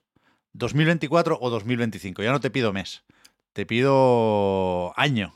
Estamos en esas. Pues te voy a decir 2024 ¡Ojo! y voy a decir entre septiembre y octubre. Esa es mi apuesta. Yo creo que, que antes de mayo, que es cuando tienen que presentar los próximos resultados trimestrales, eh, ya- o sea, bueno, del año fiscal entero y los planes para el siguiente, creo que ya habrán dicho algo. Estoy aquí como me tiro, me tiro el triple, pero sí, eso sí, en- eso, Furukawa en los últimos resultados ha sido de bueno, estos son los resultados de este año, dos, esta es la consola para este año. Eh, los planes del año que viene, esto ya lo vemos en mayo, es como, hmm, vale, entiendo. Bien, bien, bien. Yo quiero creer eso también, ¿eh? A ver, luego puedo, eso, eh, esto luego se puede, se puede grabar y que alguien me diga, te, te equivocaste por seis meses, pero esa es mi apuesta. Vale, vale. Bien, bien. Me, me gusta. Me, me quedo una semana más en el Team 2024, pues. Todo gracias a Jaime. ¿eh? Estabas. Hombre, te, te ha aportado, te ha aportado luz, esperanza, ilusión, Pep. Sí. Eh, con, lo, con lo Es mal que que estabas Jaime- antes de Jaime. Claro, Bueno, porque- aquí se había porque- quedado solo ya, Pepe. Por eso, bueno, no, no, no sé si está por aquí o está en condición de insinuar algo, pero tenemos a Víctor aprendiendo japonés y yo, yo quiero que traduzca a Furukawa constantemente, porque me da la sensación de que el tío es un mago de la palabra. Porque todo lo que dice se puede interpretar como esto o justo lo contrario. No- Sí, jo, esa es una muy buena habilidad que tener eh, Sí, siendo sí. CEO. Sí, sí, sí, sí. Sí, sí. Sí, sí. Pero siempre que sale alguna, por ejemplo, que está- siempre está hablando de la cuenta Nintendo, es para el futuro, nos va a servir para transiciones. Y yo, ¿me estás hablando de la Switch 2? No me estás hablando de la Switch 2. Sí, sí. Pero, bueno, efectivamente eso será en el próximo informe financiero cuando cierren ya el año fiscal y veremos también qué, qué nos trae Nintendo por ahí. Muchísimas gracias, Jaime, por haberte pasado. Un gusto. Nada, encantado y muchas gracias por invitarme. Que vaya bien. Hasta luego. ¿Qué suena mejor después de Persona 3 Reload? ¿Tekken 8 o Suicide Squad? En cualquier situación suena mejor Tekken 8, yo creo. ¿no? creo En cualquier sí. multiverso. Yo creo que sí. No le pilléis manía al Suicide Squad, ¿eh? Tiene sus cosas. No, no, ahora, vais ahora te a- escuchamos. Dinos. Me vais a convertir en un defensor y no, no, no es mi intención, ¿eh? no, no, no va de eso la cosa. Pero Tekken 8 está bien, ¿no? Está todo el mundo muy contento con Tekken 8. Hombre, hay motivos para estarlo, eh, la verdad. Está bien que en este reload estemos recuperando, bueno, recuperando. Eh, es que claro, en este episodio me está gustando mucho, Pep, debo reconocerlo, por hablar de industria, por que según os escucho pienso en muchas cosas, pero ahora, por ejemplo, pensaba en el, el ritmo que llevamos, ¿no? Juegos que se lanzaron el 26 de enero, puede ser, como el Like a Dragon Infinite Wealth, que comentó Víctor la semana pasada, o el Tekken 8, que comentaremos ahora.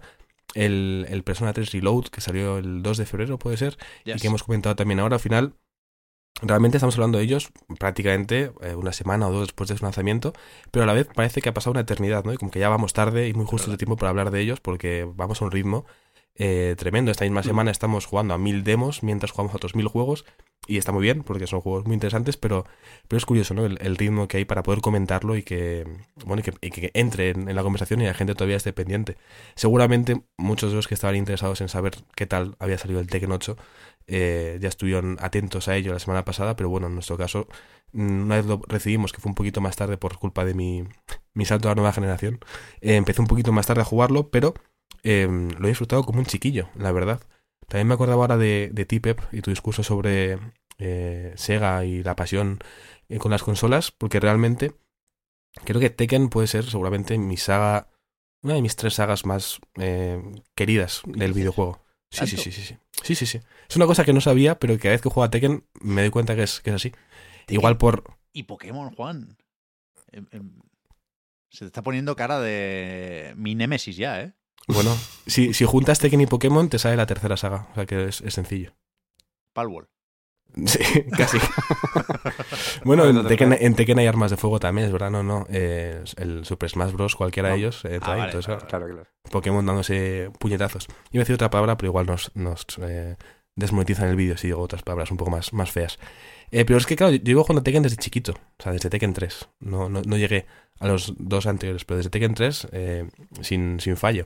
Y el típico juego que además exprimía eh, durante muchos meses y, y con muchas ganas. Y cada vez que sale un nuevo Tekken me lo compro con alegría y emoción.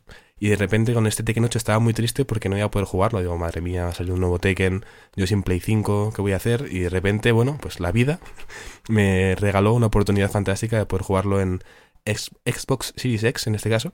Y... mm, y muy bien, y muy bien. Quitando un pequeño fallo que os compartí, creo, por el grupo de Line, que no sé qué pasó exactamente, pero después de un par de horas o tres de juego, algo falló con un cosmético o algo, y tuve que borrar todos los datos y empezar de nuevo. Tampoco fue un drama enorme, más allá de que mi personaje creado para un modo en concreto, que ahora os comentaré, desapareció. Y me dio bastante pereza volverlo a hacer, porque había estado un, un rato en el editor de, de personajes. Mi experiencia con el Tekken ha sido fantástica. Es verdad que iba con con la idea de que me iba a gustar mucho, por lo que digo, soy bastante fan de lo que ofrece Tekken, no soy ningún experto.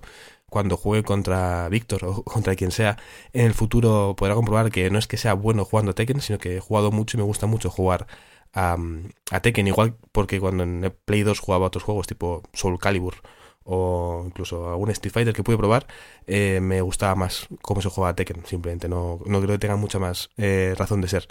En este caso concreto con Tekken 8, mmm, debo reconocer mi error al empezar por el primer modo que te presenta en el juego, porque es el, el- la historia principal, el- la primera entrada en el menú, lo que llama más la atención y dije voy a empezar por aquí para saber de qué va la historia de Tekken 8 y luego ya podré probar el resto de modos de cara a comentarlo en el, en el reload. Pero es cierto que echando la vista atrás, pues si alguien escucha esto antes de jugar, creo que es mejor, y así lo han recomendado también otros analistas como Enrique Alonso, que lo escuché ayer también su, su análisis, empezar por el, el modo arcade o misión arcade creo que se llama, para ser exactos. No es el modo arcade habitual de ir haciendo combates seguidos, sino es un modo nuevo que tiene este Tekken 8 en el cual te creas un avatar, vas a una especie de salón de recreativos donde hay mucha gente jugando, que son es la máquina, vaya, es la CPU, y haces una serie de combates para ir subiendo de nivel, consiguiendo puntos y demás. Lo bueno de este modo, eh, que creo fue el modo que, que me rompió la partida, pero no pasa nada, lo volveré a retomar cuando pueda, eh, es que es un tutorial excelente, porque te pone pequeños objetivos, te enseña cómo funciona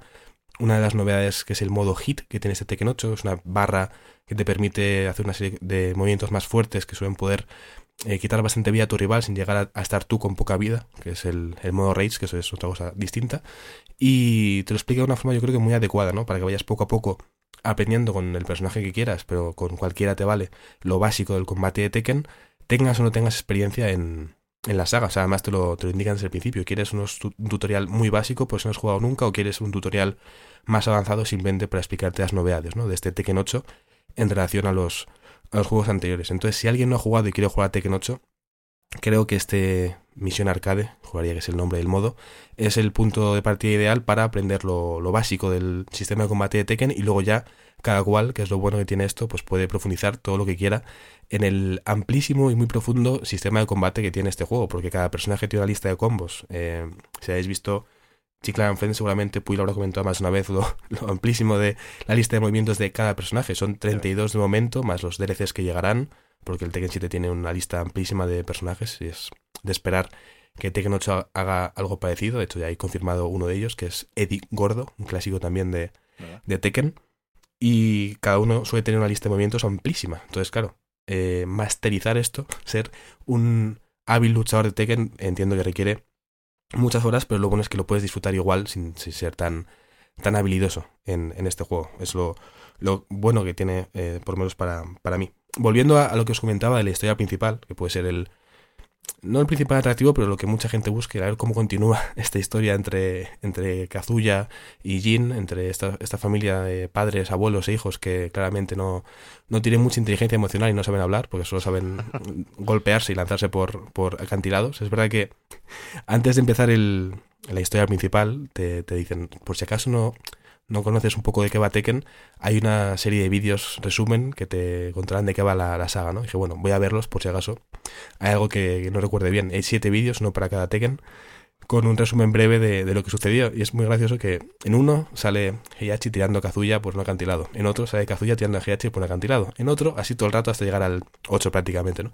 Entonces, bueno, es, es un poco autoparódico en el mejor de los sentidos, vaya, o sea, es un juego que tiene sus cosas serias, pero que sobre todo se toma muy, o sea, que no, no tiene ningún problema en, en reírse de sí mismo con situaciones así de, de, bueno, de graciosas o simplemente humorísticas, desde un punto de vista igual más típico en cualquier anime, porque es bastante anime, realmente, este, este Tekken 8, la historia principal de, de esta edición, de esta entrega, es eh, lo más sonen que recuerdo yo eh, nunca. O sea, el poder de amistad, eh, duelos constantes con esta ni siquiera es mi forma final, espérate, me transformo otra vez.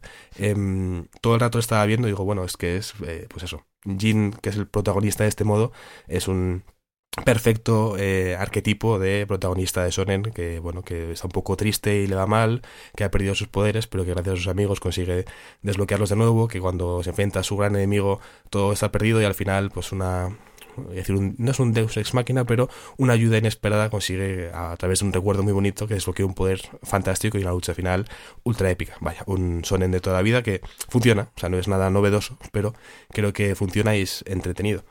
Puede que este modo, no estoy muy seguro, porque como lo tuve que hacer un, o sea, lo, empecé, estuve un par de horas y luego tuve que volverlo a empezar, por esto que os comentaba, y al volver a empezar me salté las cinemáticas que ya había visto. Pero puede que dure unas cuatro horas más o menos, depende de lo bien que se tengan los combates, pero tiene bastantes cinemáticas. Eh, y a mí me resultó bastante entretenido, o sea, creo que es algo que puedes... eh, son creo 15 capítulos, me parece. Si, tienes tiempo y te apetece, puedes jugar de una sentada fácilmente, pero también lo puedes es- espaciar. Eh, son cinemáticas guays porque ves, bueno, un poco más de desarrollo entre los personajes y sus relaciones en cuanto a con qué grupo eh, está afiliado cada uno.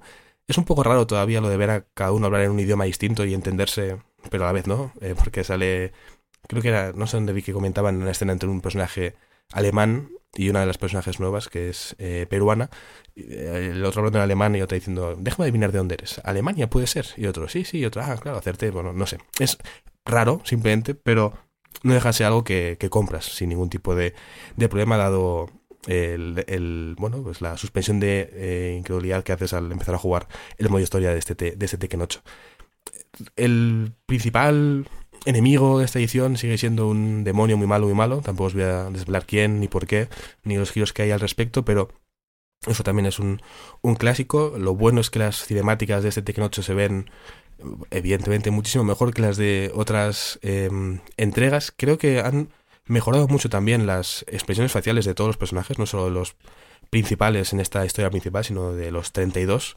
Eh, no solo que tengan más detalles, sino que creo que están más diferenciados. O sea, ya no hay tanto un par o tres de caras relativamente genéricas donde cambia atuendo y, y, y pelo, sino que, no sé, yo veo una serie de matices en tanto cinemáticas como la pantalla de selección de personaje que me gusta ver eso, un tipo de nariz distinta, un tipo de mueca distinta en la cara. Son pequeños detalles que yo creo que hace que sea un poco más fácil eh, acercarte a cada uno de estos personajes, más allá de que luego elijas el que más te guste por su forma de combatir, que por suerte es bastante variada entre, entre los 32.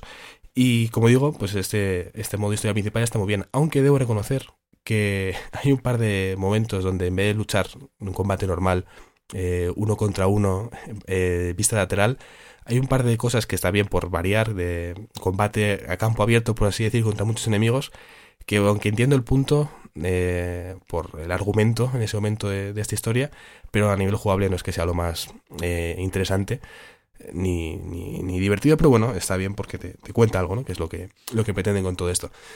Em, del resto de modos, a mí me gusta bastante el, los capítulos de cada personaje, el típico modo en el que tienes que hacer unos 5 o 6 combates donde te cuentan una pequeña cinemática al principio y al final algo más de cada uno de los personajes. Los combates, si se puede, suelen tener eh, como enemigos algunos que tengan que ver con la historia de ese personaje. Eh, por, mencionar, por ejemplo, el caso de este de Azucena, creo que se llama, ¿no? La luchadora peruana.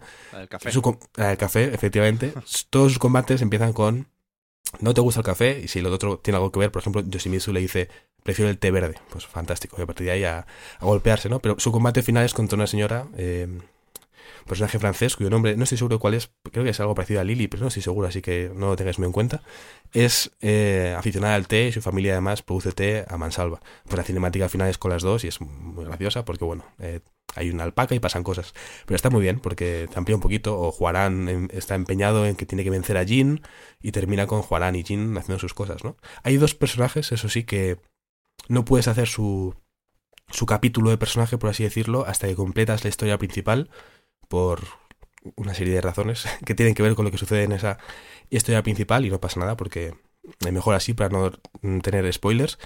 Debo decir que seguramente sean de los más interesantes, por lo menos el de Reina, que es uno de los personajes nuevos también, eh, que ya de por sí su diseño me parece que está muy bien, es bastante interesante, pero eh, a nivel de combate es más interesante todavía, o sea, me parece por lo menos de mis favoritos en las horas que he podido jugar hasta, hasta ahora. No quiero decir mucho de él para no sopear nada, pero, pero creo que es un añadido muy interesante a, a la saga. He visto gente criticando a personaje de Reina por su diseño, porque no tiene nada que ver con cierta cosa que, que sí que tiene que ver por cosas de trama, pero yo creo que está muy bien. Lo dejaré en ese punto por no hablar de más, pero creo que está eh, muy bien. Luego, como digo, también ha vuelto el, el Tekken Ball, por ejemplo, que estaba en Tekken 3, una cosa que mucha gente pedía, ¿no? El, es un partido de voleibol, también como si fuera un combate normal, vista lateral, pero hay una pelota y tienes que lanzarle la pelota al rival y, y hacerle daño con esa pelota, ¿no? Entonces cuando termina el tiempo, cuando le debilitas el todo, pues ganas un punto.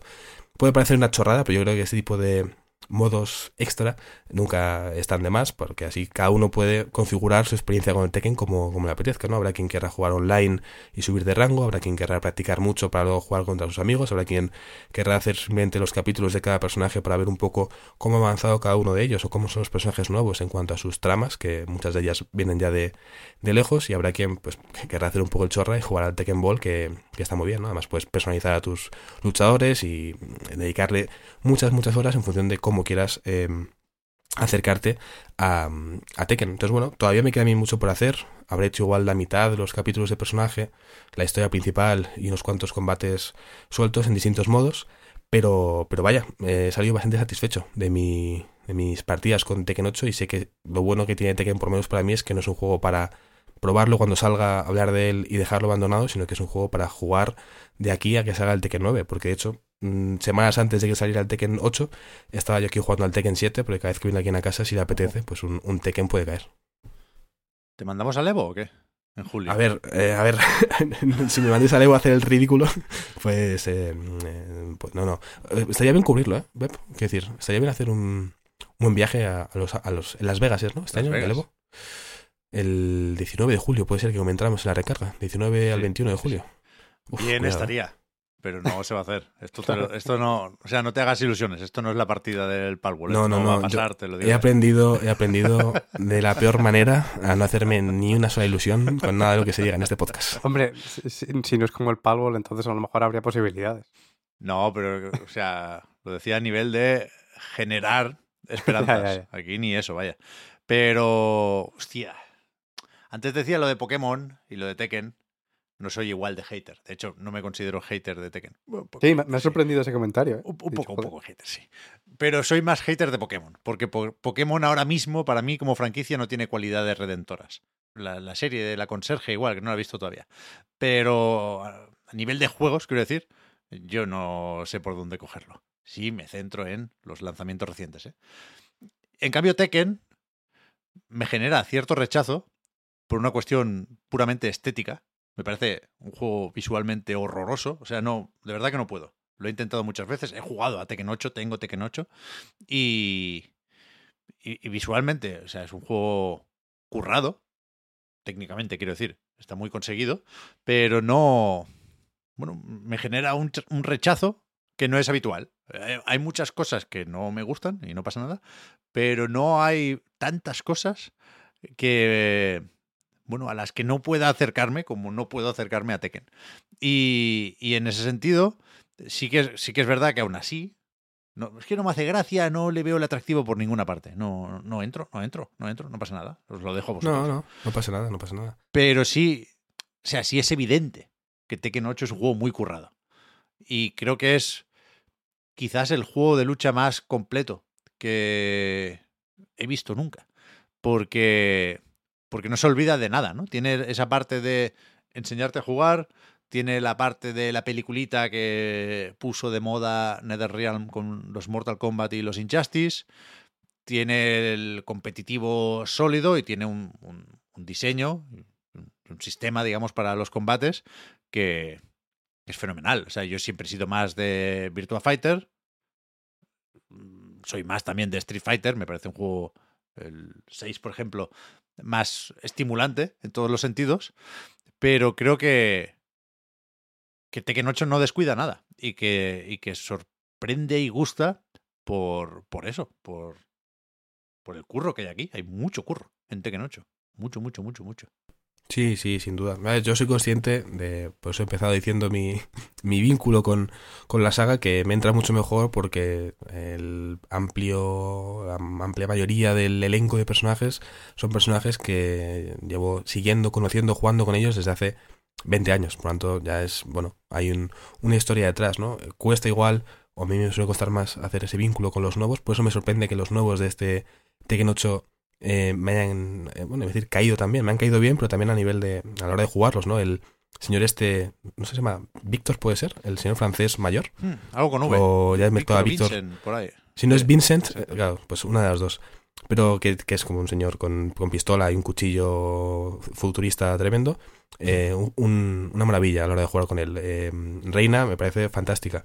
Eh, Azucena también. Entonces me, me sorprende que los nuevos me hayan caído también porque por lo general suele ser un poco más de, bueno, con este grupo de 20-25 que llevo jugando toda la vida estoy muy contento y me gusta saber qué les pasa y luego ya iré a por los nuevos, ¿no? Pero está tan bien montado que, que a mí por lo menos me dan ganas de jugar todo el rato y probar otros y además yo siempre juego tiendo a darle al botón de aleatorio. En el Smash hago lo mismo, vaya, prefiero jugar serio? con todos y... Sí, sí, sí. sí. Igual por eso no soy bueno, porque no cojo a uno. ¿No tienes un main?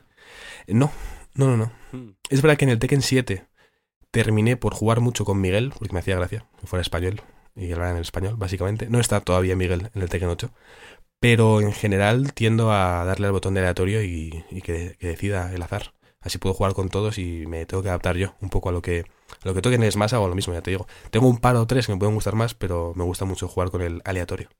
Bien, bien, pues joder, no era yo consciente, Juan, de que te gustara tanto y, y ahora, joder, me sabe un poco mal haber puesto aquí el contrapunto hater, no quería cortarte las alas. Hay muchas No, alas no. En, en Tekken 8. En Tekken Sí, en sí, sí. general, pero en el 8 en particular, hay muchas alas. Hay muchas salas, de hecho, eh, no es ningún spoiler esto, el primer combate que tienes en el modo historia, eh, acabas con Jin modo Diablo, y no precisamente puedes vaya de fiesta, contra Kazuya modo Diablo también, que parece el malo de la primera temporada de One Punch Man. Eh, mm, hay muchas salas, mucho demonio, mucha maldición, mucha, Eso- mucho problema familiar. Eso está en la demo, por cierto, que hay demo, ¿eh? De Tekken 8 desde hace unas semanitas ya. Y, y yo creo que sirve para ver si te va a gustar esto o no. Sí, sí, sin duda. Y no te preocupes, Pep, que no ha sonado, no ha sonado hater, no me cortas las alas. eh, ya estoy acostumbrado a que casi todo lo que me suele gustar a mí a tiro tanto y no pasa nada. O sea, hay gustos para, para todo y está muy bien, es perfecto. Pero tampoco quiero sonar yo hater al decir que hay una cosa de Tekken, que no es solo de Tekken, pero que desde que se anunció me tiene un poco molesto. Quería escribir sobre ello, pero todavía no he podido hacerlo. Y como digo, no es solo de Tekken, pero cuando se anunció precisamente el primer personaje de. El primer DLC que tendrá este Tekken 8, Eddie Gordo, como digo, un clásico de, de la saga, tanto él como su sobrina, que creo que empezó en Tekken 4. Christy creo que se llamaba, no estoy seguro. Fíjate que para ser fan no me sé los nombres de ninguno, pero no pasa nada porque... ya, pero bueno, lo de los nombres es cosa de la edad. No, Eh, Claro, eso- Aquí no nos vamos a pelear por eso. No me, no me conozco el nombre de un, de un pal, me voy a conocer el nombre de los personajes del Tekken. Pero cuando se anunció este personaje, eh, la inclusión de, de Eddie a través de un DLC, el, su aspecto principal, que luego tendrá varios, lo bueno, puedes cambiarle el peinado, la ropa y demás. Su aspecto principal tenía el peinado típico que tienen todos los personajes eh, afroamericanos o afrodescendientes en general, porque es jamaicano Eddie en este caso, en los videojuegos en los últimos mm, cinco años. El que tiene Miles Morales en su en la secuela, el que tiene el protagonista de Prince of Persia de Lost Crown, el que tiene eh, Casante en el League of Legends, el que tiene el último héroe que pusieron en el Valorant, el que tiene un número bastante alto, Echo, en, tanto en la serie como en el último videojuego también, no en el que analizó Oscar, sino en el que van a hacer también de luchas. Casi siempre ponen este pelo que son como una especie de rastitas, pero el pelo corto por los lados y unas rastas por arriba, así que caen de lado. Eh, a veces un toque un poco rubio, a veces negro, da igual, pero ese En el peinado es el Project que... Es así. En el Project L tiene ese peinado también, sí. En el Convergence que necesito no, ahí tiene el pelo un poco más eh, fluffy, me parece. Sí. Pero hay muchos vídeos y muchos artículos al respecto. Yo quería escribir mi propio texto o mi opinión, pero no, no, no he sido capaz todavía de hacerlo. Eh, señalando esto, que, que basta ya, que está muy bien que haya... eh, es que este peinado esté presente, o sea, el peinado en sí no tiene nada de malo, pero es un poco llamativo que mm, la mayoría de los personajes afrodescendientes, mm, sobre todo hombres, pero no solo hombres, porque también en Apex Legends, por ejemplo, a, a una de sus leyendas le pusieron también este peinado en una de las skins recientes que sacaron, eh, utiliza otros peinados, que decir, hay más, hay muchos, y es algo relevante porque precisamente el, el pelo, en, en cuanto a la historia y a las, mm, las personas afrodescendientes, es bastante importante por, por su significado y es un asunto eh, político, no es, nada- no es algo como simplemente estético, ¿no? Entonces, si puedo, eh, las próximas semanas escribiré sobre ello, pero si no, por lo menos se quede aquí presente, que por favor, desarrolladores que hagáis personajes afrodescendientes, eh, variar un poquito el peinado, porque, porque ver tantos en los AAA, sobre todo con el mismo peinado, pues ya, ya, ya valió. Pero esto, es- o sea, realmente lo puso de moda con... Killmonger en Black Panther. Eso, eso. Eh, yo he visto muchas veces durante estos años que hubo una sesión de fotos a un modelo en Francia que tenía ese peinado que al parecer fue el primer gran boom de esta moda o tendencia en cuanto al peinado. Pero creo que a nivel mundial seguramente, por lo menos primer mundista, en cuanto a Occidente quiero decir, seguramente Killmonger sea el primer gran personaje que tuvo este peinado con Michael B. Jordan en la película y a partir de ahí empezará la moda de poner este peinado porque realmente está muy bien, o sea, queda súper guay. es que, es que mola el peinado, ¿eh? Es vacilón. Claro, claro. Yo si pudiera, sí, sí, chulo es. si, pu- si no me- o sea, si no fuera un cobarde, me pondría ese peinado, pero, pero luego me puede quedar muy mal y me arrepentiré durante meses. Bueno, en, en Xbox por lo menos lo has aprovechado.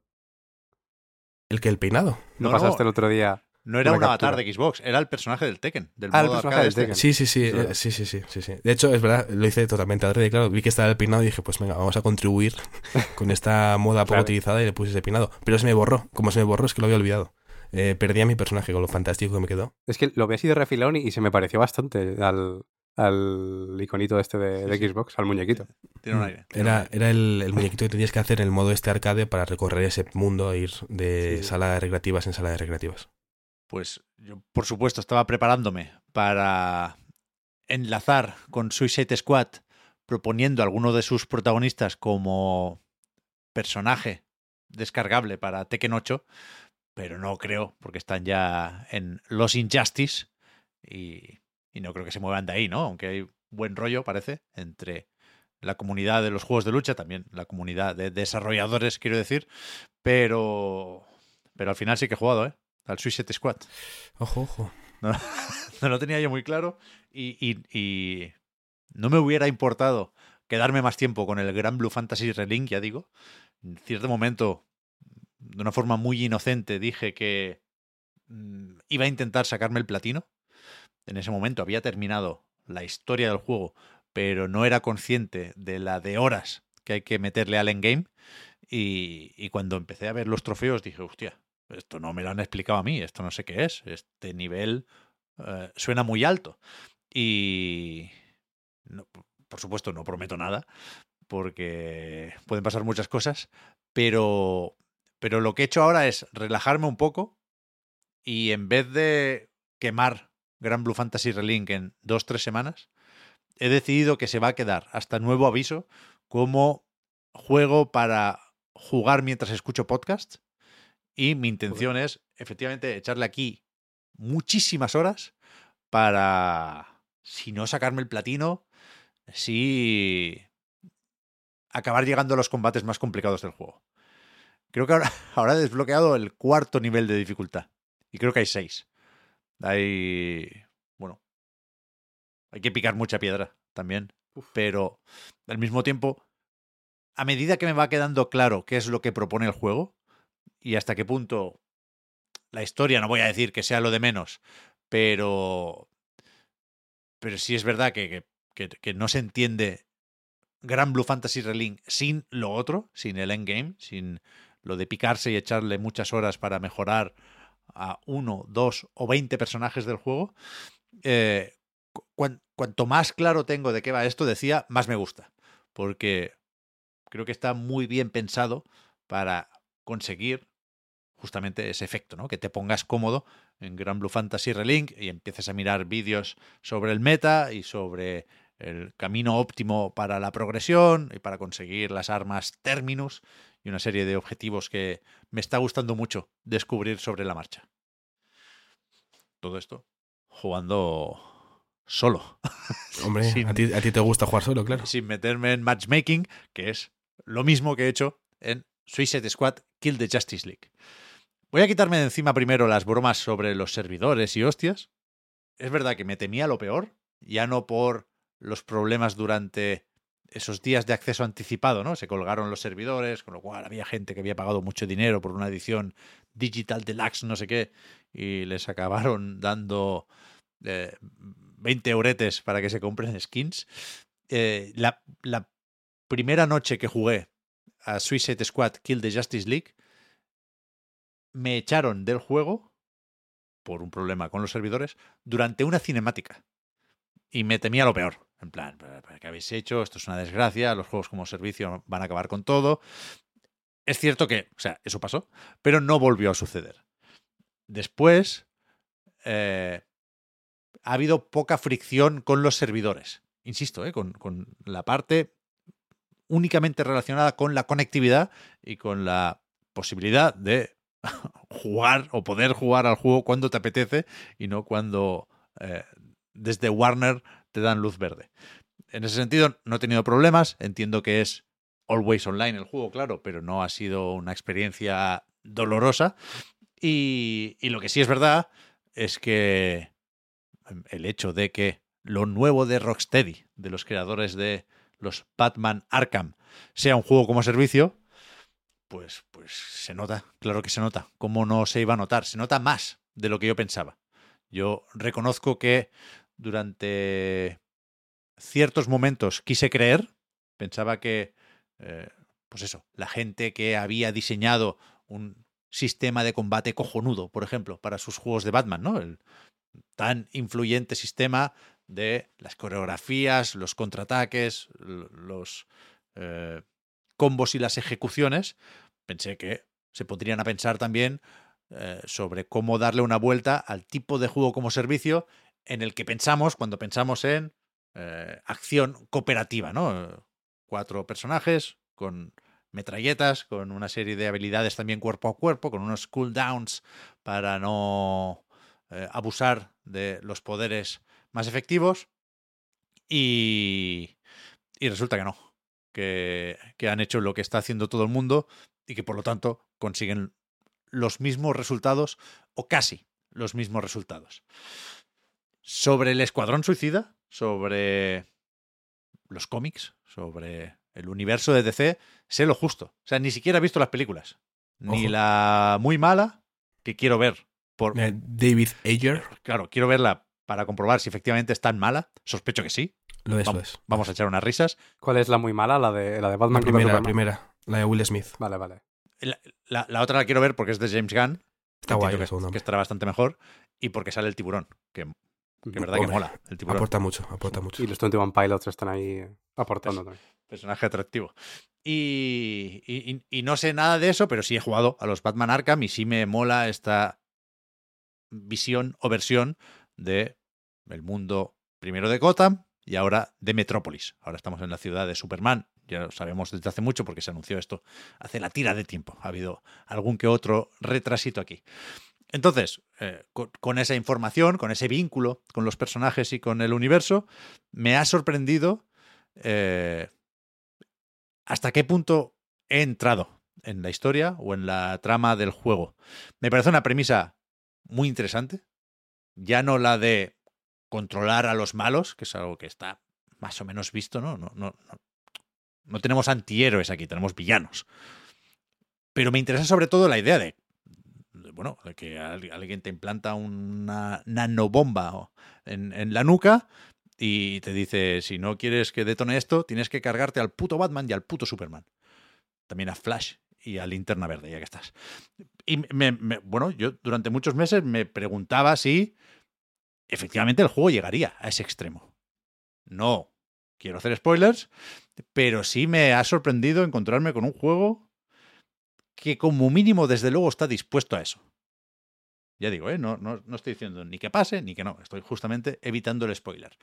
Pero estoy convencido de que Disney, y que por lo tanto eh, Marvel, no harían un juego así. El Marvel's Avengers me parece, a nivel de historia y de premisa, un juego muchísimo más blando, muchísimo más previsible y muchísimo menos interesante. Y este no. Este me ha parecido que la historia está bastante bien. Es verdad que al final, cuando ya tienes claro de qué va esto, sí es más previsible. Y estaba más a tope hacia la mitad de la campaña que, que ya al final. Pero me. Joder, me parece una premisa con mucho gancho. O sea, hay que matar superhéroes. Supongo que está más o menos claro, ¿eh? Por tráileres y demás. Pero. Pero resulta que eh, Brainiac, que es otro villano que me suena de los Injustice, justamente, ha invadido la Tierra, lo ha mandado casi todo al garete. Es un juego moderadamente postapocalíptico, si, si es que hay niveles en eso, y, y, y, controla a Batman y a Superman. Por eso tienen los ojos morados y por eso hay que matarlos como sea, ¿no?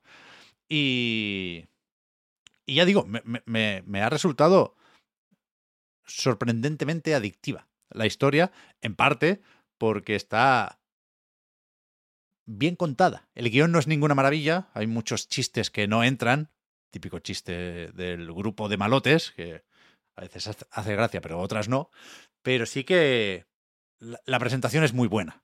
Y no hablo solo de graficotes, que en parte también se ve bastante guay el juego. Hablo también de, pues eso, de construcción de personajes, de dirección de las escenas, de bueno, cómo, cómo se va jugando con esa tensión y esa anticipación, porque no, no está nada claro al principio que puedas matar a Superman, por ejemplo, ¿no? Parece algo complicado. Y, y, y cuanto más me iba gustando esto, más claro me quedaba que había dos juegos distintos aquí. El de la historia y el de todo lo demás. Y más claro me quedaba, por desgracia, que estaba disfrutando más de las cinemáticas que del juego. Porque, reengancho con la idea esta del juego como servicio, no tiene nada que poner encima de la mesa a nivel de diseño. Es espectacular, no, no la desgana, porque también aquí hay mucho curro, ¿no? Pero sí el cierto conformismo, supongo. O sea, que, parece que te estén contando un chiste que de, que de verdad todo el puto juego es proteger un vehículo, un autobús, un camión de los helados, el que toque en ese momento, o rescatar a una serie de civiles que aparecen siempre en azoteas. Es el juego más de azoteas que habéis visto en vuestra vida. O sea, las, las comparaciones con Crackdown son especialmente acertadas. Yo te diría que con Crackdown 2, que es el malo. Pero, pero es verdad que estás todo el rato en azoteas. El, el, suelo es lava, ¿no? no sí, na nada caer. sucede en una, o casi nada, en una carretera, en una plaza. No, no, no. Hay que ir a la azotea a rescatar al civil o al esbirro del pingüino. Se repiten todo el rato estas pseudomisiones, porque no me atrevo a considerar que aquí hay diseño de niveles. Sucede todo en un mundo abierto bastante soso. Se, se, ve más o menos bien. No sé muy bien qué pensar de los gráficos, porque es verdad que no son tan, tan, tan espectaculares y llamativos como uno podría imaginar, pensando en la que liaron con Arkham Knight usando Unreal Engine 3, la que liaron en el buen sentido, ¿eh? no hablo de la versión de PC, hablo de bueno, los graficotes que tenía eso en Play 4 y One. Y, y aquí es verdad que el juego se ve mejor en general, pero entre que hay un mundo abierto, hay una serie de requisitos o limitaciones por el tema de la conectividad, por el cooperativo, y sobre todo que funciona a 60 frames en consolas sí o sí, que no hay selector, no hay modos gráficos, cosa que agradezco, me, me compensa al final, pero, pero quizá esperaba un juego un pelín más vistoso fuera de las cinemáticas. No es ese para nada uno de los principales problemas ¿eh? de Suicide Squad, que ya digo que, que, no llega ni a justificar, por supuesto, eh, lo repetitivo de sus objetivos, que lo desconectan totalmente de la trama, ¿no? Porque van pasando cosas, van cambiando cosas, van mm, evolucionando hasta cierto punto los personajes, pero, pero el juego no, el juego se queda en los mismos objetivos y las mismas dinámicas que lleva presentando desde el minuto uno. A pesar de que sí hay un montón de sistemas y de mecánicas que se apilan un poco a lo loco. O sea, yo, no sé por qué hay loot en este juego. Me puedo imaginar que en cierto momento del desarrollo iba a haber cajas de loot. Porque cuando acabas una misión, en vez de hacer una transición suave hacia el siguiente objetivo, que para eso estamos en un mundo abierto y que pretende ser mínimamente creíble, no. Fundido a negro, pantalla de resultados, el pingüino te manda un armario volador con armas de colores dentro y, y, a ver qué pasa, ¿no? A ver qué te toca y a ver si subes de nivel o no. Totalmente absurdo, innecesario. Yo jugué, por supuesto, como Capitán Boomerang, aunque que personaje que no conocía de nada hasta hace cuatro días, ¿eh? pero el nombre es gracioso y, y, y, me mola el rollo australiano, pero que... Porque decía lo del capitán. Ah, sí, porque en la primera misión me dieron una escopeta legendaria. Con, el brillo este dorado. Es la misma con la que me pasé el juego. He hecho un par de... No sé, si se la llevas al pingüino te la renueva creo que lo llaman así, pero creo que las estadísticas no varían. En ningún momento me he fijado en las estadísticas porque no quería, pero porque tampoco hace falta. No, no, no tiene ningún sentido esto. Hay varios tipos de cajas de loot porque hay un montón de recursos, hay un montón de cosas que puedes fabricar o mejorar en la base, pero no te importa un carajo, ni, ni, ni es necesario prestar atención a esto. Hasta que llegas al endgame, cuidado, yo no estoy con ánimos de hacer incursiones en Suicide Squad, pero por lo visto es de esos que también, como Gran Blue Fantasy, pero entiendo que de una forma menos acertada y justificada y empacada, pero empacada, ¿se puede decir esto? Vamos a sospechar que sí. Eh, de empaque, ¿no? Pero, pero de, una forma menos atractiva en definitiva, pero, pero tiene su endgame. Y, y, parece que puedes echarle muchas horas ahí, muchas más que en la campaña, que se puede pasar en 8 o 10. Yo, yo me he entretenido un poco a hacer secundarias, pero pero es que no hace falta. No hace falta. O sea, en cierto momento cuando se te presenta como misión principal la posibilidad de enfrentarte a un superhéroe, te, te sugieren de varias formas que, que des un rodeo para mejorar el equipo. Pero de verdad que no hace falta. No hace falta. Yo, yo he dado esos rodeos porque quería ver alguna cinemática más y quería rascar algún trofeo. Pero por estadísticas y atributos y árbol de habilidad, no hace falta. O sea, yo me he pasado el juego y me falta muchísimo árbol de habilidad por desbloquear. O sea, mucho con el Capitán Boomerang y mucho más con el resto de personajes. Porque es verdad que tú puedes cambiar en cualquier momento, eh, aunque juegues solo, ya digo. Luego, si juegas online, pues cada uno elige el suyo. Pero hay misiones que te recomiendan usar a uno o a otro. Es solo eso, solo una recomendación, porque eh, es más efectivo de alguna forma. Creo que te hacen menos daño y que ganas más experiencia. Pero no es determinante y no te creas tú que completas los árboles de habilidades jugando de una forma más o menos normal en la primera partida, ni mucho menos.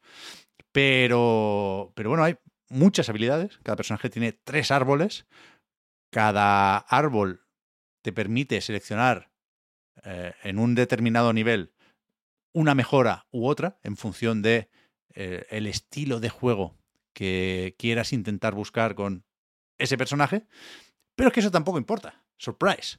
Si hay una, si desbloqueas una serie de eh, movimientos necesarios importantes al principio, pero después, con alguna excepción ¿eh? también, pero hay sobre todo mm, bonificadores y mejoras que te dan un poco igual y que se aplican de forma muy sencilla a medida que sube el contador. De nuevo, no es un multiplicador, sería más bien un contador. Que, que es un contador que, que, que, sube y también baja, pero sobre todo sube de una forma mucho menos guay que en los Arkham. Ahí lo, los combos y la coreografía y las hostias y los contraataques y las esquivas eran brillantes. Aquí esto va de disparar, disparar, disparar, un poco de cuerpo a cuerpo si hay que romper armaduras, pero no hay mucha gracia en esos combates, sobre todo porque creo que hay dos problemas y es más o menos difícil detectar los problemas, me parece a mí, en Suicide Squad, ¿eh?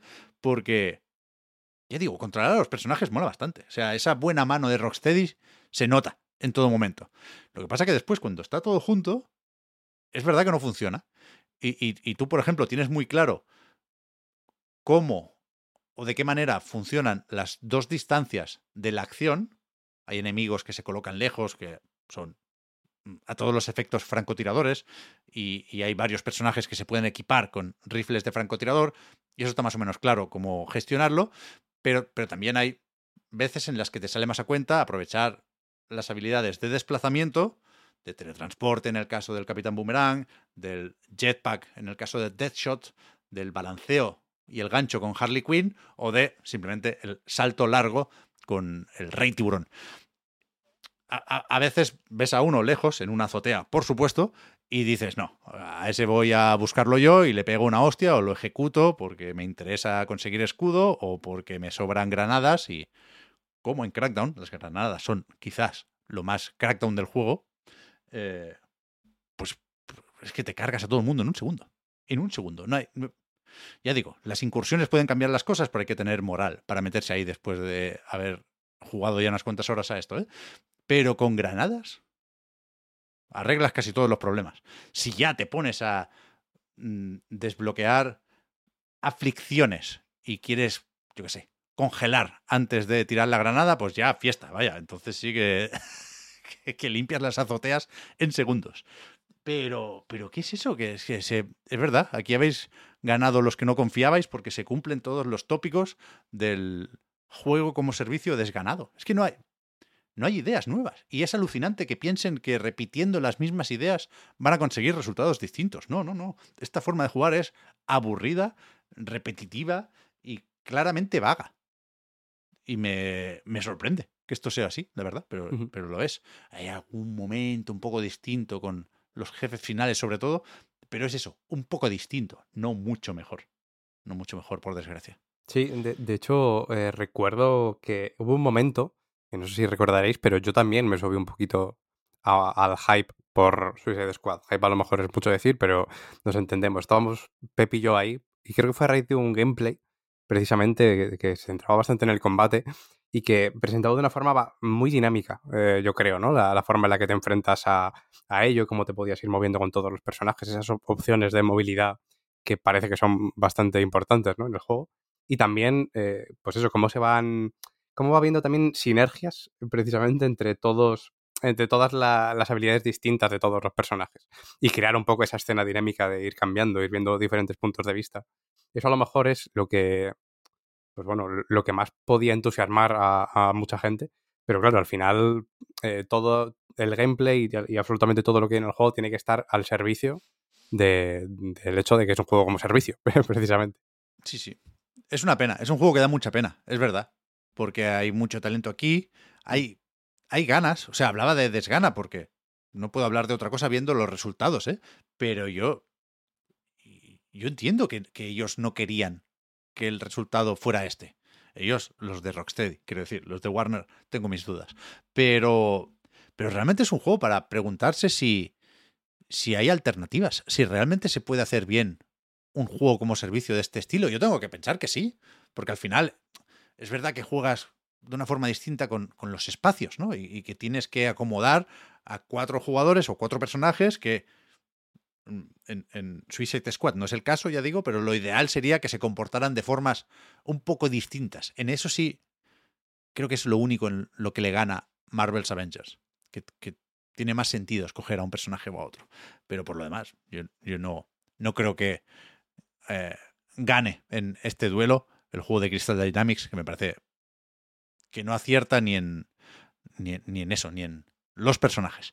Pero que, que eso, no sé quién más se va a atrever a plantear una forma distinta y mejor de hacer este tipo de juegos, pero desde luego en Rocksteady no han sabido encontrar una respuesta para, no te voy a decir dignificar, porque tampoco creo que tengamos que hablar en esos términos, pero sí para reanimar este tipo de propuestas. O sea, yo creo que hay un fin de ciclo aquí Creo que es más o menos evidente que el juego, aunque alguno lo está reivindicando, yo, ya veis que estoy un poco más en- entre ambas opiniones. ¿eh? No, no creo que sea un juego de suspenso, pero tampoco creo que sea un juego con el que todo el mundo está equivocado. Es un juego decepcionante y casi, casi, casi, por aquello del potencial desaprovechado, deprimente. Pero. Pero creo que creo que van. Muchos estudios que estaban preparando un juego así o que pensaban en hacer un juego así en cierto momento, van a pensárselo dos veces. Mm. Porque.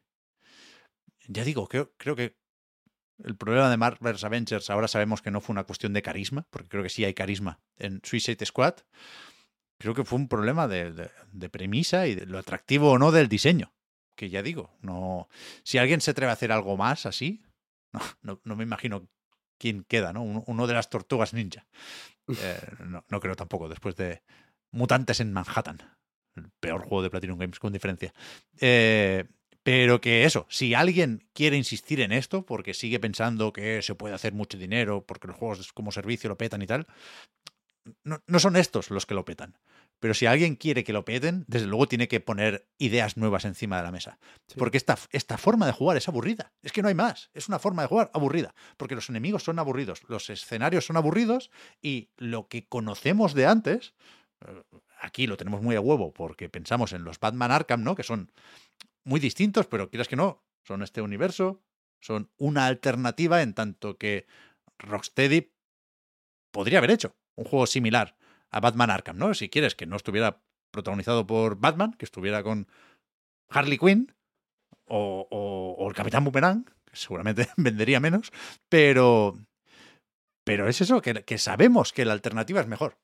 Y, y- y no solo lo sabemos, o, o no solo lo sospechamos, sino que lo comprobamos una y otra y otra vez. Entonces, no sé, creo que se están pegando contra un muro mucho más de lo necesario. Sí- Sigue habiendo muchos planes, en realidad, de, de grandes compañías de llevar a cabo juegos como servicio, a pesar de que se han cancelado unos cuantos, sigue habiendo eh, otros en, en proceso, vaya.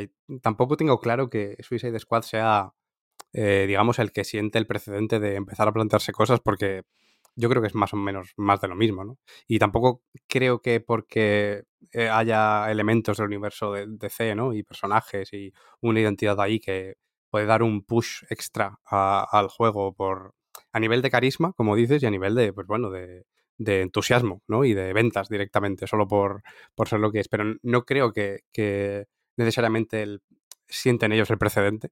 Puede que ayuden, ¿no? Como dices, se lo pensarán un poquito más después de este que, que antes probablemente, pero eh, esas carencias de, del- de este tipo de juegos, por, por al final lo que, lo que decía, ¿no? De que todo tiene que estar al servicio de, de que funcione de esta manera, ¿no? Y que, y que el- toda la economía y todos los sistemas que hay dentro del juego, más allá de lo que, bueno, lo- con lo que tú te relacionas directamente, ¿no? Todo esto de los pases de temporada, los, los ¿cómo se llama? Luthor Coins en, en, en Suicide Squad. Eh, yo creo que eso ya se, se lleva viendo desde, desde siempre con los juegos como servicio. Hay diferentes formas de hacerlo. Parecía que Halo Infinite, por ejemplo, lo iba a hacer eh, muy bien y se la empezó pegando bastante, a pesar de que ahora pues sí que está la gente un poquito más a tope, pero yo creo que ya ha llegado, ha llegado tarde y la mayoría ya se han bajado del barco. Pero ya digo, yo creo que, es, complicado para, para la gente que tenga pensado hacer un juego como servicio, realmente eh, creer que, nos, que, que se puede hacer muy distinto a esto. Yo creo que van con todo sobre la mesa y que saben qué es lo que hay y que dentro de, de esto intentarán aportar todo lo posible para que, pues bueno, para que sea un poquito distinto y para que, bueno, para que no cueste tanto jugarlos, eh, sobre todo, ¿no? Porque sí. a veces, a veces cuesta. Cuidado que hay muchos tipos de juegos como servicio y los juegos como servicio, con la definición, eh, sí- siguen siendo seguramente los que más dinero dan en esta industria. ¿eh? Pero este tipo de juegos como servicio en concreto, yo creo que tienen, tienen que, bueno, que, refle- que reflexionar un poquito. No es fácil, ¿eh? Es que, joder, yo no conozco mucho el, trabajo de Kevin Conroy, que es la voz de muchos Batmans en películas y series y juegos, también en los Arkham y en Suicide Squad Kill the Justice League, ¿no? Y es, y es un actor que falleció a finales de 2022 y por lo tanto hay mucha gente lamentándose eh, de- del hecho de que su despedida sea pues, este Batman, ¿no? Y seguramente, si pudieran elegir, habrían elegido otro, otra versión del personaje, ¿no? Por varios motivos. Y, y ya, ya digo, sin haber sentido yo como eh, los fans de verdad eh, el fallecimiento de Kevin Conroy, sí creo que es mala suerte, por una parte, desde luego, pero, pero es, es un poco significativo hasta qué punto Warner y Rocksteady se han cargado el Arcanverso, porque es- está complicado continuar eh, con, eso, con la franquicia, tal y como acaban las cosas en Suicide Squad Kill the Justice League.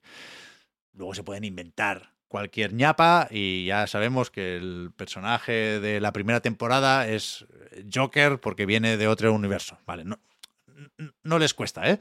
A los del cómic eh, dar giritos en ese sentido para hacer reaparecer a quien toque cuando toque, pero que, que, ya digo, creo, creo que, joder, se ha, se ha querido hacer un poco del punto y final de un universo moderadamente importante en los videojuegos de los últimos años, como es, ya digo, el Arcanverso.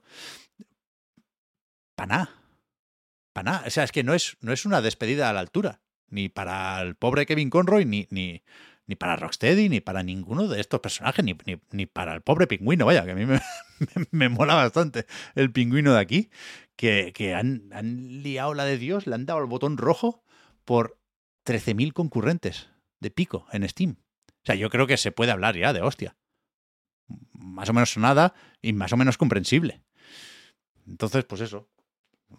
Lo de las apuestas arriesgadas, lo de la industria cambiante, lo de las modas, lo de los tiempos eh, muy largos de desarrollo, pero también lo de las malas decisiones. Hay muchas malas decisiones aquí. Y, y yo no quería verlo, pero se veía venir, claro. Y me está haciendo un poco el loco, porque quería creer, pero hostia. De hecho, Da pa- da retrasó pa' libro, ¿eh? poco- O sea, o sea, este Claro. juego da para libro, ¿eh? El Jason, cuando acabe ahora el de Blizzard, que se mire lo de Warner y Rocksteady, porque. Telita, telita. Me decía que creo que se, cuando se retrasó a, a- hasta 2024, en el fondo fue un poco por evitar el- la acumulación que había hace unos meses, ¿no? De, de juegos, en principio en busca de un momento un poco más oportuno para no darse ese golpe precisamente. Pero bueno, se ve que no, que no ha servido mucho. Yo pensaba ahora en, en el futuro de, de este género o de las adaptaciones incluso de superhéroes al videojuego, Mm. más allá de lo bien que le va a Spearman, vaya. Y es que eso, o sea, me venía a la mente, pues, Amy Henning que está con Capitán América a futuro, ¿no? Eh, que se, se medio tiseó y poco más Bueno, hace un tiempo. Ese yo creo que no sale. claro, es que fue, fue un, pero- un- fue un pero- teaser como muy de, bueno, sí, Pero suponiendo que sí, en, pri- personajes. en- en principio ya intentaron parar un poco el golpe diciendo que no es un juego como servicio, ¿eh? Creo que. no- Ah, no sé si es cooperativo o eliges personaje en cada misión. Sí, había como cuatro para No sé, elegir ahí. sí, ya veremos qué pasa con ese. Pero Electronic Arts está con Iron Man y Black Panther. Ya, eso era la otra parte que esos dos, Warner pero- está con Wonder Woman. Creo que será más precisamente Batman Arkham o la Tierra Media Sombras de Mordor o de Guerra. Y, y- y creo que tiene mucho más sentido. Porque es que Eso es, eso es. aquí no han. Bueno, no, no han, no han estado a la altura del potencial de la premisa. Y ya está. No, no hay que darle más vueltas. Eh, Suicide Squad vino y se fue. Y si acaso, a falta de ver cómo pueden animar la cosa con, con las temporadas y con el Joker y con vete a saber quién más puede entrar por aquí, pues a lo mejor sí podría acabar diciendo que si en cierto momento lo meten en un Game Pass o en un PlayStation Plus, te lo puedes poner porque es más o menos rápido, te ves la peliculita, no molestas a tus amigos porque no hace falta jugar en cooperativo, quiero decir, no, no notas mucha diferencia jugando solo. Y para algo se puede rascar aquí, pero sobre todo, sobre todo es una pena, es una pena. Que pasemos de Arkham Knight o Arkham City, a mí me gustó Arkham Knight, ¿eh? me quedo con Arkham Knight, a esto. No hay más, no hay más. Creo que no hay más lecturas, vaya. Tampoco hay tiempo para mucho más. Creo que podemos y debemos conformarnos con haber tachado de esa lista de juegos pendientes Tekken 8, Suicide Squad y Persona 3 Reload. no sé si me atrevo a preguntarte por el Foam Stars, Oscar, o si lo podemos dejar para la semana que viene. A ver, no, no, no hay mucho que comentar, pero también te digo que la semana que viene no va a haber más que comentar. ¿eh? O sea, yo, la, la partida que me he echado se va, se va a quedar ahí. Se va a quedar sola una única partida a Foam Stars. Uf, es que, bueno, yo os comento rápidamente. Yo hice el tutorial, ya digo que a nivel de game feel hasta me sorprendió, aunque es bastante Splatoon a nivel de, game feel, ¿no? Al- el tembleque del mando cuando mientras estás disparando es bastante satisfactorio y funciona bastante bien. Las habilidades, todo más o menos tiene sentido, ¿no? Más allá de, de lo que tiene de copia o inspiración o bueno, inspiración muy suave. Yo creo que copia está bien. Pero, pero eh, a partir de ahí, en realidad, que podía hacer cosas eh, distintas y más o menos las hace o, o las intenta. Pero eh, la gracia un poco de las partidas de Splatoon, que es que son pues súper dinámicas, hay mucho movimiento, meterte debajo de la tinta, volverte a salir. eh, esto se pierde mucho porque aquí la, eh, el tema de la, la espuma del, otro, del color rival, Ajá. en realidad, eh, es, es completamente, es un fango que, que es de verdad imposible moverte. O sea, se convierten las partidas en una cosa súper pesada cuando yo creo que la gracia de Splatoon es todo lo contrario, que sea un poco más dinámico, pero yo la partida que vi estábamos eh, ocho personas ahí, son partidas de 4 contra 4, estábamos los ocho andando a cámara lenta todo el rato. O sea, yo, yo no, no, no voy a volver por ahí de momento, pero bueno, a lo mejor tocan algo, a lo mejor, aún así no voy a volver, probablemente, pero bueno, como juego, pues mm, tampoco soy el, el más indicado para, para analizarlo porque he jugado una partida, pero mis impresiones de momento son estas. A mí me ha sorprendido esta mañana una pieza de. una pizca de lore del Foamstars que le, le he pasado a Oscar antes de grabar. Eh, entonces me gustaría que jugaras más para que profundizaras en el lore, porque hay un- una imagen de una de las protagonistas de niña, creo, ¿no? La del pelo rosa, si no me equivoco, diciendo que, que odiaba su cuerpo por, porque generaba este, estas pompas de jabón, ¿no? Que la gente se metía con ella. Entonces aquí hay, un, hay una historia, vaya. Hay, hay un mensaje a través de la espuma que está bien. Lo que nos Pero- faltaba, ¿eh? Jugar a Foam Stars por la historia. Por el lore. Bueno, No, a ver, yo también eh, decía esto de que son muy. Es, un fango lo de las partidas. Puede que fuera porque era la primera partida de, de ocho personas y no era la cosa más dinámica. Lo mismo si te pones un gameplay en, en YouTube y ves, ves una partida espectacular a la vista. Pero yo tampoco soy muy fan de, de eso, ¿no? Igual que me bajé de Call of Duty cuando llegó el jetpack, pues aquí me, me planto también. yo sigo con, con curiosidad más que ganas, como casi siempre, pero tampoco tengo mucha prisa. Antes quiero probar Skull and Bones, por ejemplo. Hoy empieza la beta abierta. ¿eh? Sí, sí, sí, así es.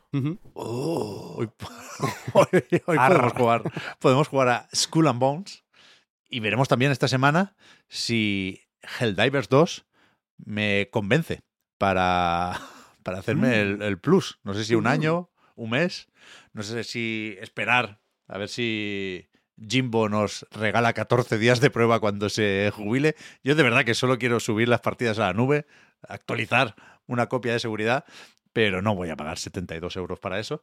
Pero, pero fuera bromas, el Helldivers parece que guay, ¿eh? Teníamos dudas sobre cómo funcionaría esto de el Day One en PC para un juego de PlayStation Studios y los concurrentes han pasado de los 50.000. Todavía creo que no hay análisis del juego. Nosotros lo acabamos de recibir porque ya ha salido, vaya. Pero, pero no sé si habrá sorpresita aquí. Puede ser, ¿por qué no? Hay sorpresitas en, en todas partes últimamente. Pero, pero, bueno, yo quiero probar Helldivers. Vete a saber, se puede dar el caso de que venda más en Steam que en PlayStation. Aunque sea solo porque ahí no necesitas el plus para jugar con los amiguetes, ¿no? Puede ser un juego bastante de PC, vaya. Lo, lo comprobaremos estos próximos días y no sé si me dejo algún lanzamiento de cara a esta semana que viene, pero en cualquier caso no habrá problemas para grabar aquí un rato largo porque tenemos varios juegos que todavía no hemos podido comentar de las últimas semanas. Comentaremos también, por supuesto, y seguramente sobre todo, lo que tenga que decir Phil Spencer sobre el futuro de Xbox. Phil Spencer o Sarabón o Satya Nadella o quien toque. ¿eh? Yo, yo creo que lo lógico es pensar que será Phil Spencer quien aparecerá en un vídeo, me imagino. Esto no, esto no es de Xbox Wire, esto es de vídeo. Esto es de vídeo. De dirigirse a, a- a la nación, ¿no? El discurso del rey. Buena película, ¿eh? me gusta a mí mucho, el discurso del rey. y eso, habrá, habrá más cosillas, supongo, durante los próximos días. Está la industria en un punto... No, no me atrevo a decir si es bueno o malo. Una vez más, creo que nos movemos por, por un mar de dudas, pero, pero sí es estimulante hablar de juegos últimamente. Faltaría. Mm. Dices que es un mar de dudas, Pep, pero hay una certeza. El martes 13 sale no uno, sino dos juegos franceses que me interesan mucho. Fantástico. En martes 13, además. ¿eh? Sí, sí, sí, todo coincide. ¿Qué juegos son? Eh, uno es el Vanishers Ghost of New Eden de Don. Knott, Es verdad. eh, que bueno, es un juego que pude probar en su día. Hay un avance y una entrevista en anetgames.com al respecto. Y el otro es el Liz Fanga de Time Shift Warrior, que el nombre igual no es lo mejor del mundo, pero su demo, bueno, ya cuando escuchéis esto en abierto ya no se podrá jugar igual porque es eh, parte del Steam Next Fest, pero su demo me ha convencido bastante. O sea, si ves el vídeo y te lo explican, que han hecho varios vídeos, es como, uff, demasiado, pero al jugarlo se entiende muy bien y es muy, muy interesante la propuesta de este juego. ¿Puedes repetir el nombre? Sí, es Lisfanga, dos puntos, de Time Shift Warrior. Lisfanga con Y y PH, ¿no? Este es el Hades. El, el Hades con Ah. una muchacha que parece Raji de An, An Epic, Ancient Epic, pero está guay, está guay. Este además es de, de- lo edita el de Grutola. Sí, ¿no? Es de em, Quantic Dream, que se cambió el nombre sí. para la editorial. efectivamente, efectivamente. Eh, Está bien, prueba la demo este fin de Pep. da un ¿Sí? A ver, no, Está- no, vas- no te va a gustar tanto como Hades, no es el, el juego del mes. Está remando pero- contra corriente, ¿eh? A ver, eh, yo me he bajado del barco de Netflix, me, Está- me quedo con los franceses, vaya. Está por el Sena ahí complicadísima la cosa, ¿eh? No, a ver, realmente es, es más interesante. El, el Vanishers es mucho más eh, sólido. Pese a que tiene muchos fantasmas, tiene a la vez más cuerpos. Es un juego más eh, potente e interesante. El otro me parece un, un buen juego complementario para quien quiera jugar a muchas cosas, vaya. Hay gente que, que no para de jugar. Que también era un poco God of War, ¿no? El, el Vanisher. Todos Sí, sí, sí. un poco, un poco de El. Vanishers tiene un poquito de God of War y el Lisfanga tiene un poquito de, de Hades, la verdad. Es que cuan- cuando, se notan mucho esas cosas, es fácil decir, bueno, pues para eso me, me juego al, al que me recuerda, ¿no? Pero bueno, Sí, a ver, habrá el caso, el, el Lisfanga lo que tiene es mecánica, el gimmick, lo, lo guay es que tienes, puedes crear clones, haces un, recorres un- una zona, matas un par de bichos y vuelves para atrás y luego recorres otra, mientras tu clon hace lo que has hecho tú antes, entonces haces como varias veces. Son como pequeños puzzles, cada arena tienes que hacer varias veces el- la zona para que cada una de tus copias te ayude a completarlo. Y tienes un tiempo, entonces lo puedes repetir y superar, entonces bueno, te, te picas, está bien, está bien. Esta mecánica me gusta un poco, ¿eh? Claro, es que es lo que digo, que al probarlo gana mucho. Yo cuando empe- empecé la demo tampoco tenía muchísimas ganas de, de comprármelo, pero después de jugar a la demo, que es larguita, eh, salí bastante reforzado. He tenido épocas de odiar bastante esta mecánica, la verdad, pero me gustó. En el Prince of Persia, en el Lost Crown, hay una serie de salas en las que tienes que jugar con eso, con fantasmas de, de tus últimos movimientos para abrir interruptores y hostias, y me, me gustó. Y, y sobre todo me recuerda al Super Time Force, que es un juego muy chulo. Vale, pues con esto y, y con ganas de recuperar a Víctor, que, que a ver si se acaba la huelga la, la semana que viene. eh, me Se queda ha acabado ya, se, se- se ha Oh, acabado, se oh, ojo. Bien, bien, bien, bien. ¿Todo bien? Todo bien, todo bien, ha sido muy guay escucharos, así que eh, se hará más, lo haré más, haré más huelgas de estas porque es como... no, hombre, no, pero no prometas muy- eso. Es una. una- Yo creo, sí, yo creo que el, el programa ha quedado mejor No. y yo lo he disfrutado mucho porque es como escuchar un, un podcast en directo. Ya, eso sí es verdad. Un poco Eres, eres tu peor enemigo, Víctor. Por eso no, no tienes que editar tú porque te, te quitas muchas cosas porque no te gustas. Pero es al revés. A la gente le gusta escucharte. Entonces no, no vale tu opinión sobre ti en este caso. Ojalá la semana que viene, eh, después de que, por supuesto, te haya convencido, juegues a Suicide Squad, Kill the Justice League. Y, no- Uh, y no- a ver, ojalá. Nos, nos cuentes qué tal. Qued- Quedamos con Juan y con Oscar. Nos echamos unas partidas. Eso es. Claro que sí, claro que sí. Como al Palworld. O al Helldivers, es que tenemos muchas oportunidades. Muy bien. No, Sí, en el, en el Helldivers yo no puedo encima. Así que, bueno, en Steam, Puedes- ojo, si te- puedes comprarte una Play 5 solo la- para, el Helldive, para jugar al Helldivers con nosotros. Claro, la alquilo, la Play PC, ¿no? 5 y la, No, no, la no. tele. Alquilar no comprar, a tocateja. Tienes Vale. que vender cosas, todas tus cosas, para comprarte. Eso ya sería la broma final. Pero Claro. que, aquí, que aquí sí que puedes concurrir, hombre. ¿En cuál? ¿En cuál? Claro, claro, sí. en- en PC, ¿no? Eh, Empecé, empecé. Ah, es verdad, es verdad. Claro, Sí, sí. claro. Antes de que acabe, o sea, me- la verdad, haced lo que queráis, ¿eh? Pero a mí me gustaría arrastrar esta broma un poco más, pero antes de que termine la decimoquinta temporada del Podcast Reload, jugar a algo los cuatro. Claro, claro. Yo iba a jugar esta semana con Víctor a una cosa y tampoco sucedió. O sea, que yo ya no. A ver, a ver. O sea, me, me habéis, me habéis Ha destruido. habido drama Ha habido- familiar. A ver. Eh, hay tiempo to- todavía, qui- quiero decir. Sí, es verdad, es verdad. Vuelve la huelga. Me vais a hacer ponerme en huelga, es que al final eh, es vuestra culpa.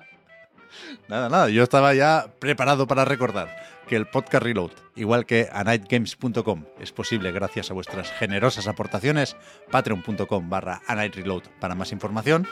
Los patrons, tenéis ahora un ratito más de podcast en la prórroga con el resto. Gracias como siempre por seguirnos y ayudarnos a mejorar.